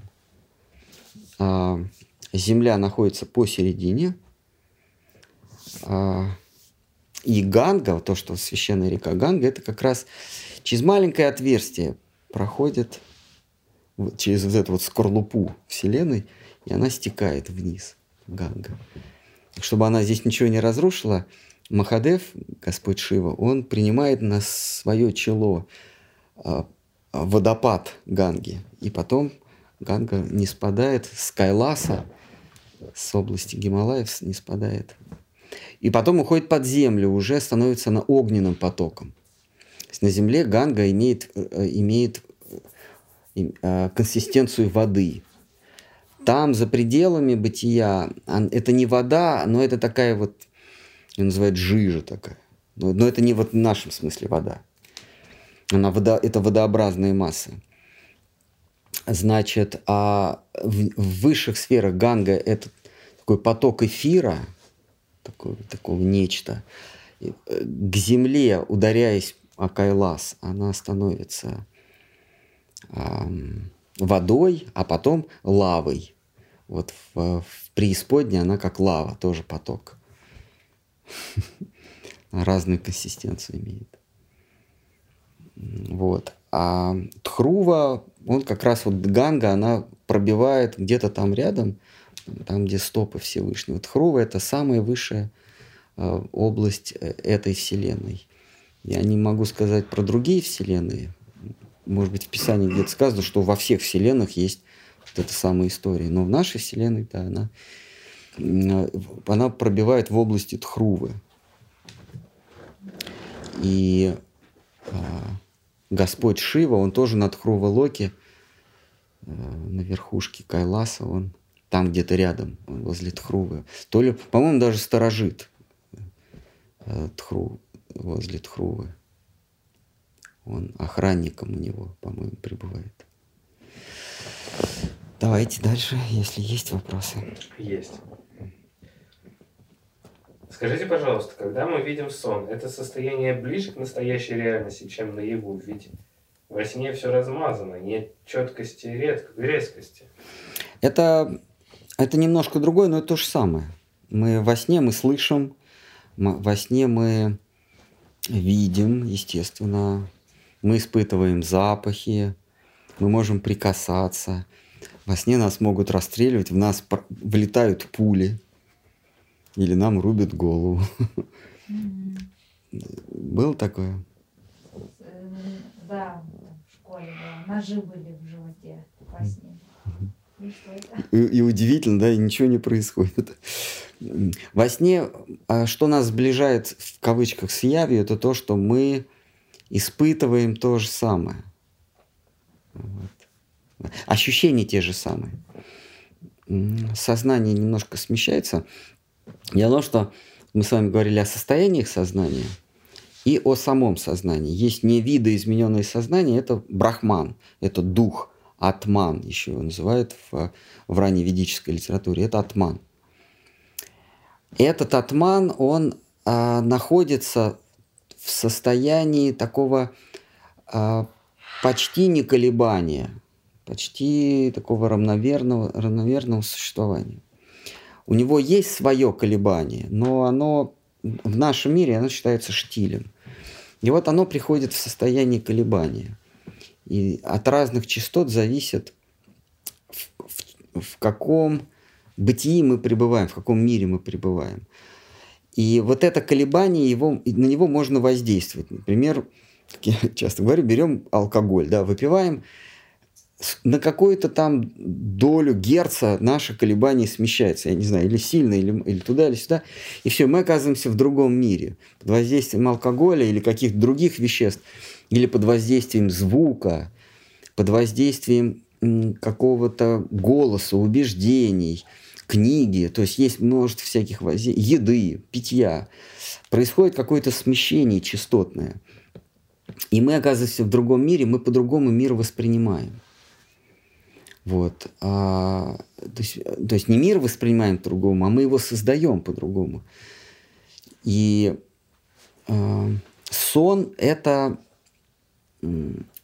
мы как бы мы, мы в течение дня мы э, находимся в состоянии некого колебания, ну некой напряженности.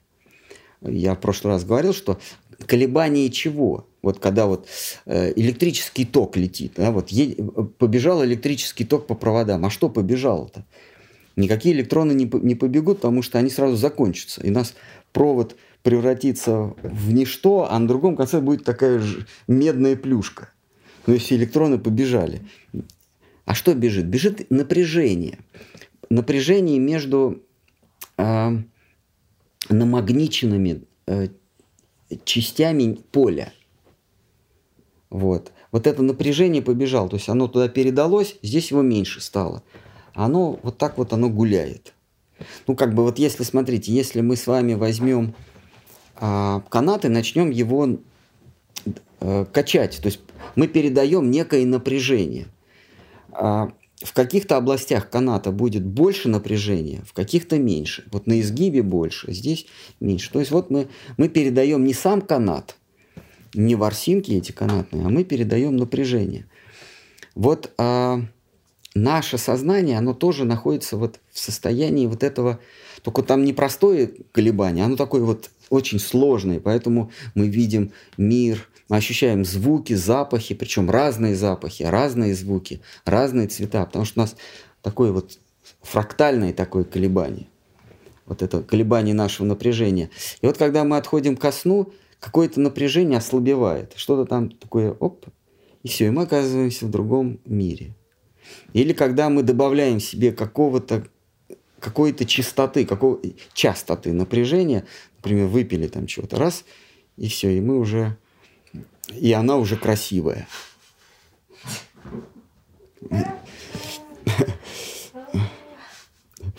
Да, как в том анекдоте. Сара, а, а в, в, в Инстаграме вы, вы, вы выглядели по-другому.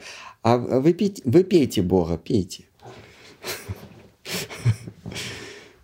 Вот. То есть мы какое-то напряжение ослабили, оказались в некой реальности вот в этом сне. А, да, давайте. Тут можно целую лекцию про, про, про квантовые принципы, но на потом оставить. Правильно ли я понимаю, что если я предлагаю еду и что угодно Богу, то Кришна наслаждается и играет в игру через меня? А если нет, то это уже наслаждение собственного эго и гедонизм. Или он в любом случае наслаждается? Он наслаждается только в том случае, если он от вас это примет. Недостаточно ему что-то предложить. Достаточно, чтобы он это принял. А, поэтому задача не, не, не сводится к механическому предложению. На. На, поиграй через меня. Если ты ведешь себя как ему угодно, то он примет от тебя все. Кришна говорит, что мне вообще не важно, что ты предлагаешь. Если это с любовью и преданностью, я все приму. Даже если это листок или воду. Вот. С вами Махарадж, э, чем основное у нас с ним разногласие, почему я, собственно, и покинул Международное общество сознания Кришны, он трактовал, что, дескать, Кришна имеет здесь в виду листок Туласи. Но вот в моем понимании э, любой листок, главное, чтобы Кришне было приятно. И главное, главное, чтобы это было с любовью. Потому что даже если ты ему листок Туласи, но без любви, то Кришна не примет. Вот здесь у нас такие были разногласия с Бхактивидантой, с вами Махараджем. А? Фундаментально. Да. Ладно. Немножко разрядили обстановку. Есть еще вопросы или можно закругляться в переносном смысле? Можно и так, и так. А, можно... Но вопросы есть. А? Вопросы Но есть? не очень. много. Не очень, давайте. Можно сегодня их закончишь, и в следующий раз уже читать. Ну да, ну, ну давайте. Совестью. Скажите, пожалуйста, каким образом всякие предсказатели, экстрасенсы могут видеть будущее? Ведь будущее – это множество вероятностей. Или вся наша жизнь прописана до мелочей, и иначе быть не может? А, я не верю в, в экстрасенсах и предсказателей. А, а, а, в конкретных. То есть вот вы мне покажите а, предсказателя, который сказал бы, что вот случится там а, вот такое-то время случится там война, землетрясение. Вот покажите мне, покажите мне в Ютубе, где он сказал, что такого-то числа вот произойдет вот и все, тогда я поверю. Но такого не было. Мои в другом делают. Они делают, что... Задним числом YouTube изменяет. Нет, пора... э, Поправьте ваше экономическое положение. Ну понятно, ладно. Переезжайте. Они вот так говорят. Ну понятно. И они это трактуют как Ну пусть. Ну пусть. Людям надо деньги зарабатывать, поэтому, как в том э, еврейском анекдоте, Абрам, дай взаймы. А Абрам торгует семечками на, пятом, на пятой авеню, на Уолл-стрит, возле банка. Он говорит, а, слушай, вот видишь этот стоэтажный небоскреб? Там сидит Рабинович. У нас с ним договоренность. Я не лезу в его бизнес, то есть не даю взаймы, не даю кредит, а он не лезет в мой, в мой бизнес, не торгует семечкой. Поэтому у людей есть конкретный бизнес. Зарабатывать на пасах, шары крутить, что там они еще, эти карты Таро или вот эти вот столы, как они называются? Медиумы, медиумы, экстрасенсы, астрологи и прочее. Пусть они занимаются делом, пусть люди деньги зарабатывают. Все-таки надо прореж- прорежать э, лес лохов. Вот. Пусть, пусть выполняют роль волков в, в этом мире. Но, а, но если человек действительно пользуется наукой брихаспати, то есть наукой а, звезда, э, чтения звезд, а, то он может видеть будущее. Но дело в том, что все, все, все траектории жизни, как Бхригу, который, собственно, а, проартикулировал, изложил науку а, чтения звезд, он, он, он сказал, что а, набор а, жизненных траекторий ограничен. Я не, не знаю и, и знать не хочу сколько, но это не бесконечное количество вариантов траекторий. И а, их видно по разным проявлениям человеческого существа. По его походке, по взгляду, по его пристрастиям, по дню рождения, вернее, по времени рождения. То есть можно совместить эти факторы и сказать, как в общем его будет а, тр- жизненная траектория происходить. Просто в Кали-югу эту науку вс- э, утратили а, астрологи. Может быть, они где-то есть гипотетически, я думаю, что да.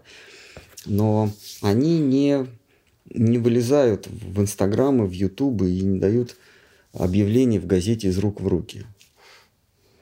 Вот. А, Но это да, это, это научно. То есть а, по определенным признакам можно э, сказать, какой характер у человека. Ну вот как э, есть определенный набор походок.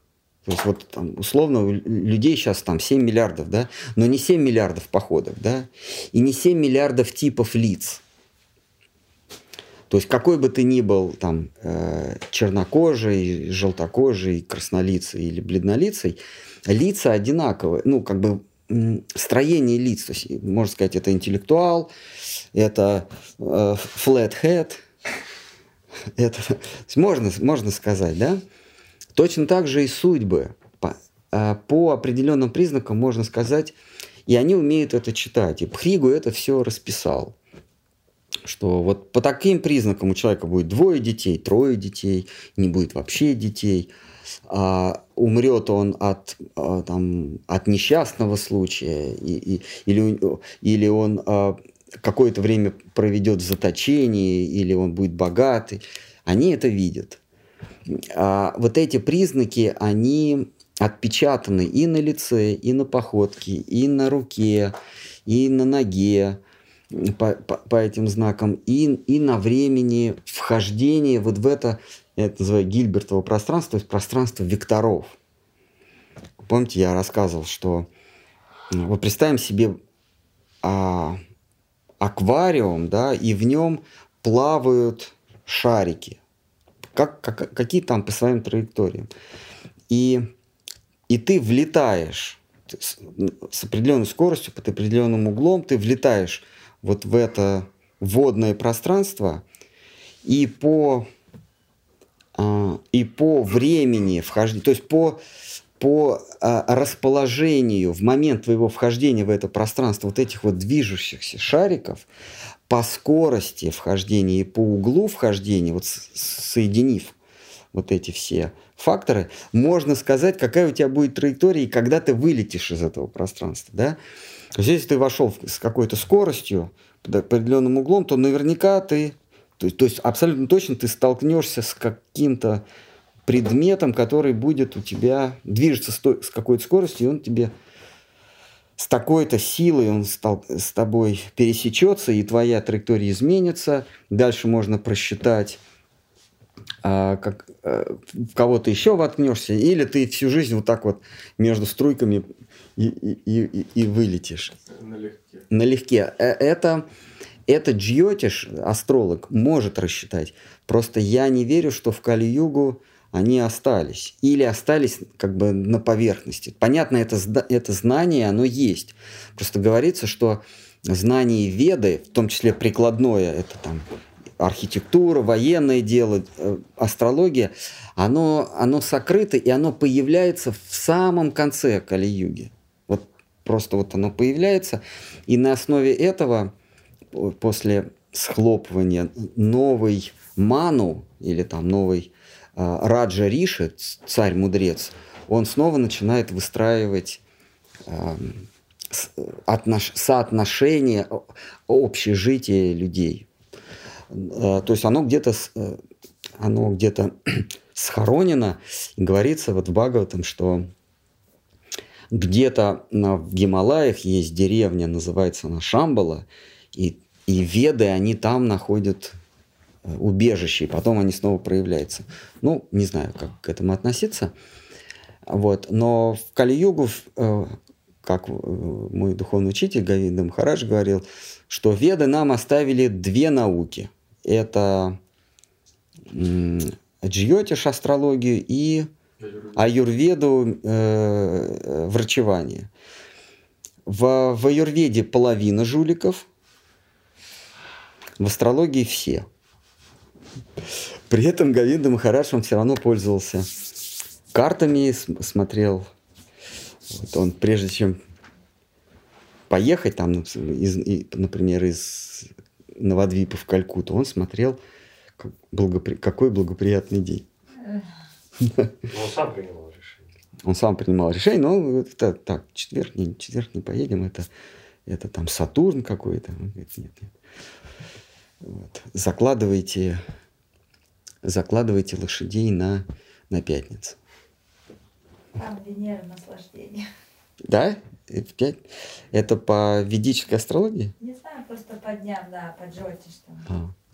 Я в этом не очень понимаю. Просто говорю, теорет... Э, как, как, как гласит наука. Ты входишь в некое пространство, которое мы называем вот, вот этим миром. Причем ты входишь каждый раз, ты заныриваешь, выныриваешь, и потом снова. Это вот наша жизнь. Мы же живем много жизней.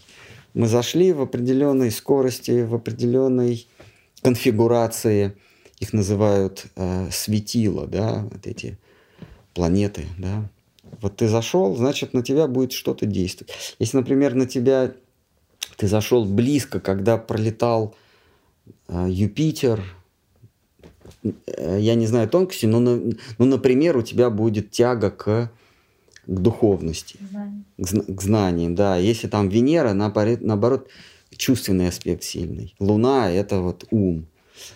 Вот, то есть ты, ты входишь в это пространство, и в этот момент та, та часть, куда ты вошел, находится под влиянием какого-то крупного небесного тела.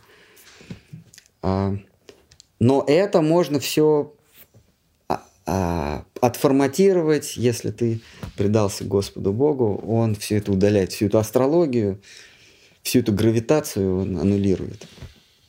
На преданного в той мере, в какой он предался Всевышнему, предался тому запредельному бытию, не действуют никакие Юпитеры, Юне, Венеры, Луны. Как Говинда Махарадж говорил, мой учитель Шидар Махарадж добавил мне 5 лет жизни, или там 10 лет, ну, типа, он так говорил, что по, астро, по астрологии ему надо было уходить, умирать, а его учитель ему накинул, там, добавив просто. Ну да. Потому что дела есть. Шидхар Махарадж, он, он обладал такой силой. Он обладал такой силой. А он а, чистый преданный, он обладает такой властью изменить карму. Пре- преданный, а, который предался Всевышнему, преданный Ширадхике, он обладает такой властью. Так, будет так и все.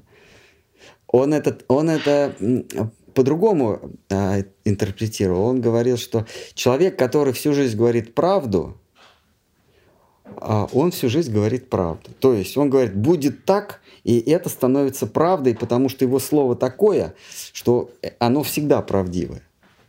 Он как бы, как бы набирает вес правдивости, и поэтому все, что он говорит, будет правдой, даже если речь идет о будущем. То есть он будущее берет, форматирует под себя. Говинда Махарадж еще говорил, что мы не говорили Шидаре Махараджу, например, что у нас есть доллары, потому что если к нему пришли там из э, ну, каких-нибудь органов, спросили, у вас есть доллары, он бы сказал, у нас есть, например. Ну, если пожертвовали, то, и там. Но он То никогда, Он бы не врал. он, бы, он никогда не врал, и в этом наша, наша святая надежда. Потому что то, что он говорит, это правда. То, что в его беседах, это все есть чистая правда. Ну что, давайте тогда, поскольку все остальное бессмысленно, то а, перейдем к просаду. Ну, совсем чуть-чуть осталось. Ну.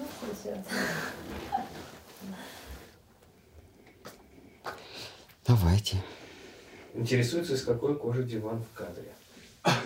А кожа, я думаю, это ну, буйволиная, да, какая-то. Ну, не знаю, какая-то воловья, может. Ну, какая. Из чего диваны делают вообще? Из какой кожи? Может, свиная. Может, свиная, не знаю. Ну, ну это кожа.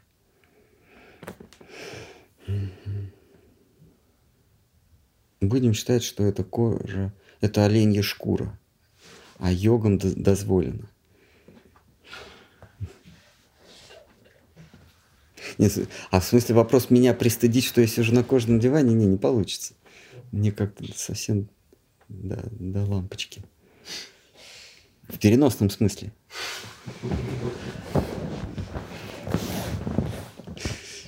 Из, из какой кожи?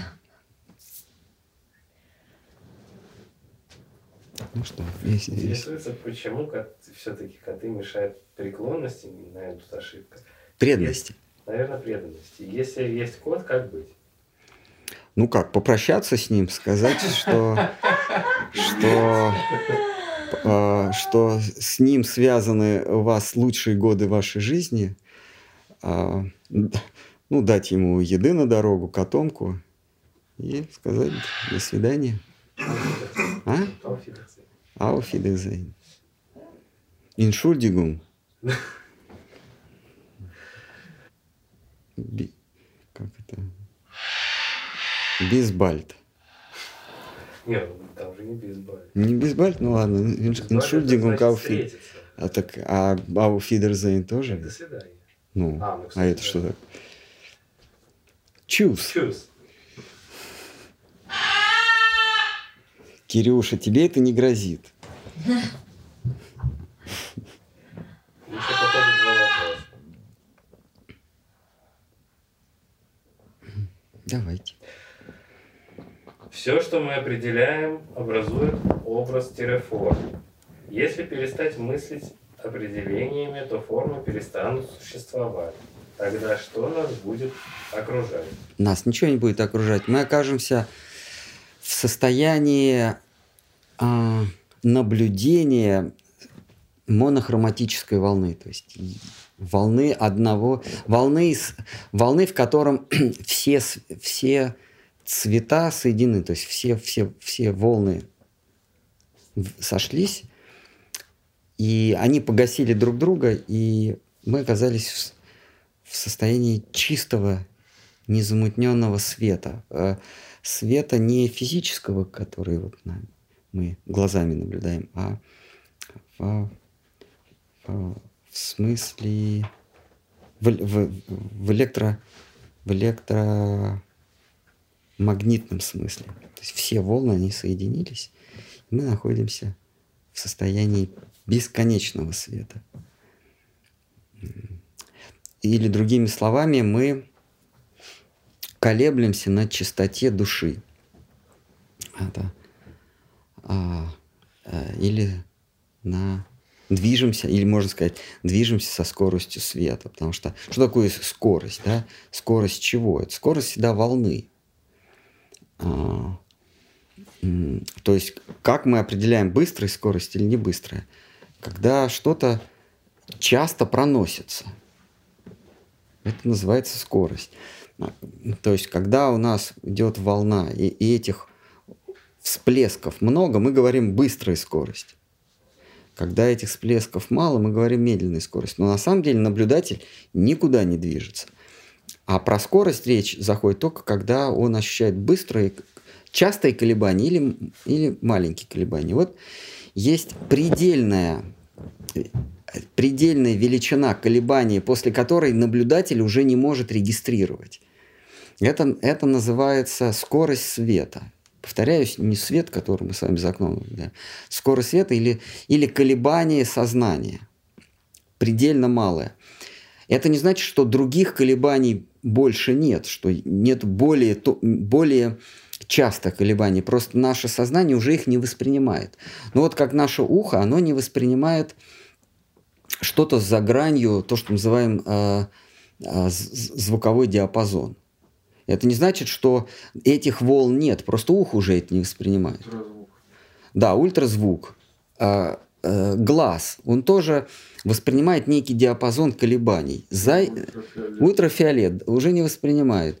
Но эти колебания есть. Есть там колебания Wi-Fi, Bluetooth, э, длинные волны, короткие волны, гамма-излучение, альфа-излучение, если мы говорим уже о колебании, колебании ядра атомов. Да, там идут альфа-излучение, га- э, бета, гамма и так далее. Есть полезные, есть разрушительные, но неважно. Так вот, есть предельные колебания, которые мы не то что глазами, носом, там, да, запах это тоже колебание, просто оно грубое колебание.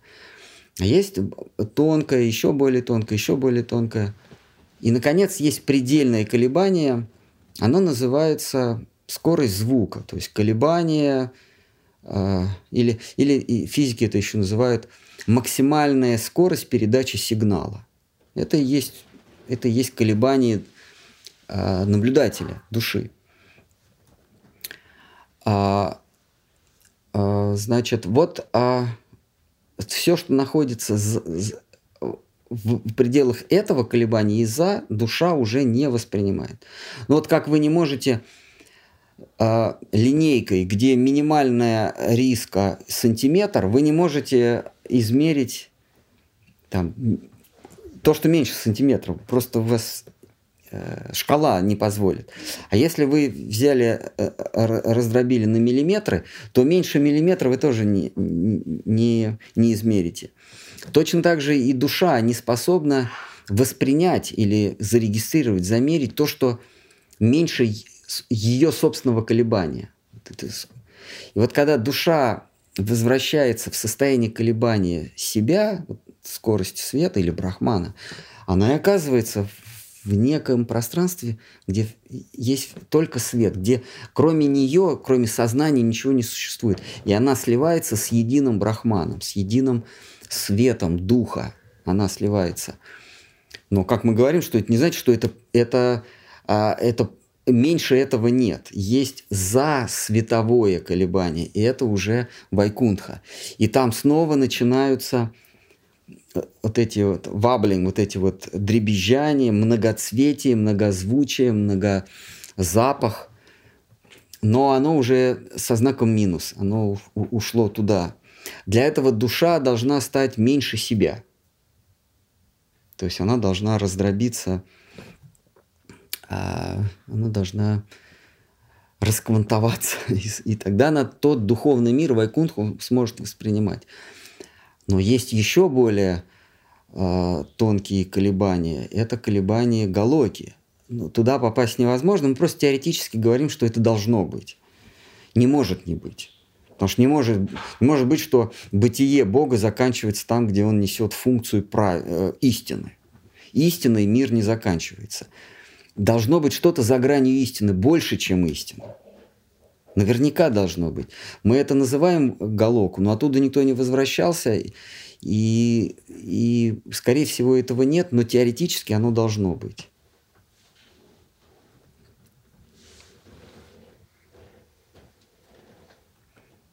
Ну что, давайте на этом.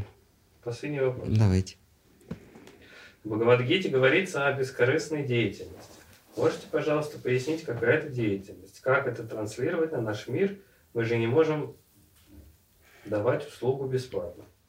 А, мы не то, что не можем, мы не должны давать бесплатно. И более того, я без всякой иронии сейчас говорю, чем больше вы можете заработать, тем лучше. То есть надо давать платные услуги.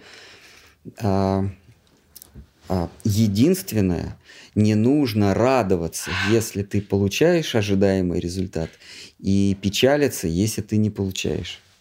Это и есть путь кармы-йоги. Не радоваться приобретенному и не печалиться потерянному. Это, это чисто практически, это об этом говорит Кришна. Если еще более практически, то не визуализировать себе плод твоих стараний. То есть вот ты выполняешь, ты делаешь какую-то услугу, выполняешь какую-то работу. Не нужно себе визуализировать, как это будет выглядеть в случае успеха. Потому что выглядит будет в любом случае немножко по-другому, и ты будешь печалиться. То есть отталкиваться надо не от результата, это не значит, что не надо к нему привязываться. Отталкиваться надо не от результата, а от чувства долга. Я это выполняю не потому, что мне результат нужен, а потому, что в этом мое предназначение. И тогда работа приносит радость, потому что если ты привязан к, к, к плоду труда, то ты будешь печалиться. А если ты привязан к исполнению долга, то какой бы плод ни был твоего труда, ты, тебе это будет приносить радость. Это в практическом смысле. Но ни в коем случае бескорыстно. Бескорыстно надо действовать э, во имя Всевышнего. А, то есть, если вам нужно, у вас есть потребность что-то сделать бескорыстно, заработайте денег и какую-то часть отдайте на служение Всевышнему. А, купите еды, а, предложите это на алтаре, и раздайте нуждающимся. Например, так, это благодеяние. А, или выройте колодец в жаркой, э, в жаркой местности, э, которая лежит на пути к, э, к месту богомолья, где-нибудь в святом месте. Или в святом месте пожертвуйте на храм. Или, ну, есть множество всяких благочестивых действий. Очевидно, жить ради того, чтобы накапливать, тоже бессмысленно. А накапливать нужно для того, чтобы а, содержать а, себя и свою, свою семью или там окружение, что вы считаете, своими близкими, а, а излишки отдавать на благие дела. При этом э, в писаниях не регулируется, что излишки. Кому-то э, нужно для себя много, кому-то мало. То есть это не, никак не регулируется, это оставляется на усмотрение и на совесть человека. Э, вот мы знаем из читания Чаритамриты, по-моему, это Шивананда Сен был, который был очень богатым человеком, но он а, в, во время похода преданных к Махапрабху содержал, удовлетворял все их нужды. А Шивананда сел, он, он оплачивал постоялый двор, оплачивал переход через границу, через переправы, а, а, покупал еду, лекарства. Если кто-то был немощен, он ему повозку нанимал – вот.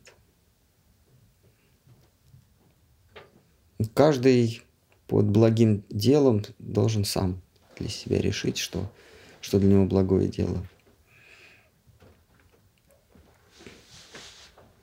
Кто-то жертвует на издание книг. Это тоже проповедь. На постройку храма, на содержание храма.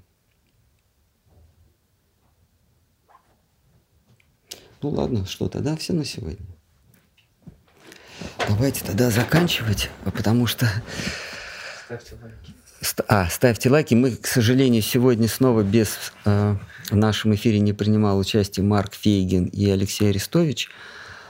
И у нас по-прежнему совсем чуть-чуть осталось до миллиона семисот тысяч подписчиков. Остался всего миллион семьсот.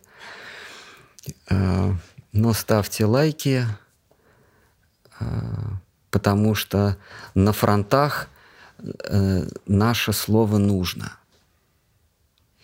На всех. Или как, как он говорит, э, распространяйте себя в своих социальных сетях? Не помню. Как-то говорит... Ставьте лайки, делайте перепост. Всякие, э, ставьте лайки и говорите о себе в социальных сетях, да? Вот. Ну, как-то очень витиевато. Ну, ладно. Ну, просто я никак не запомню эту мантру. Она у него очень хорошая. Что надо ставить, э, чтобы распространить себя в социальных сетях.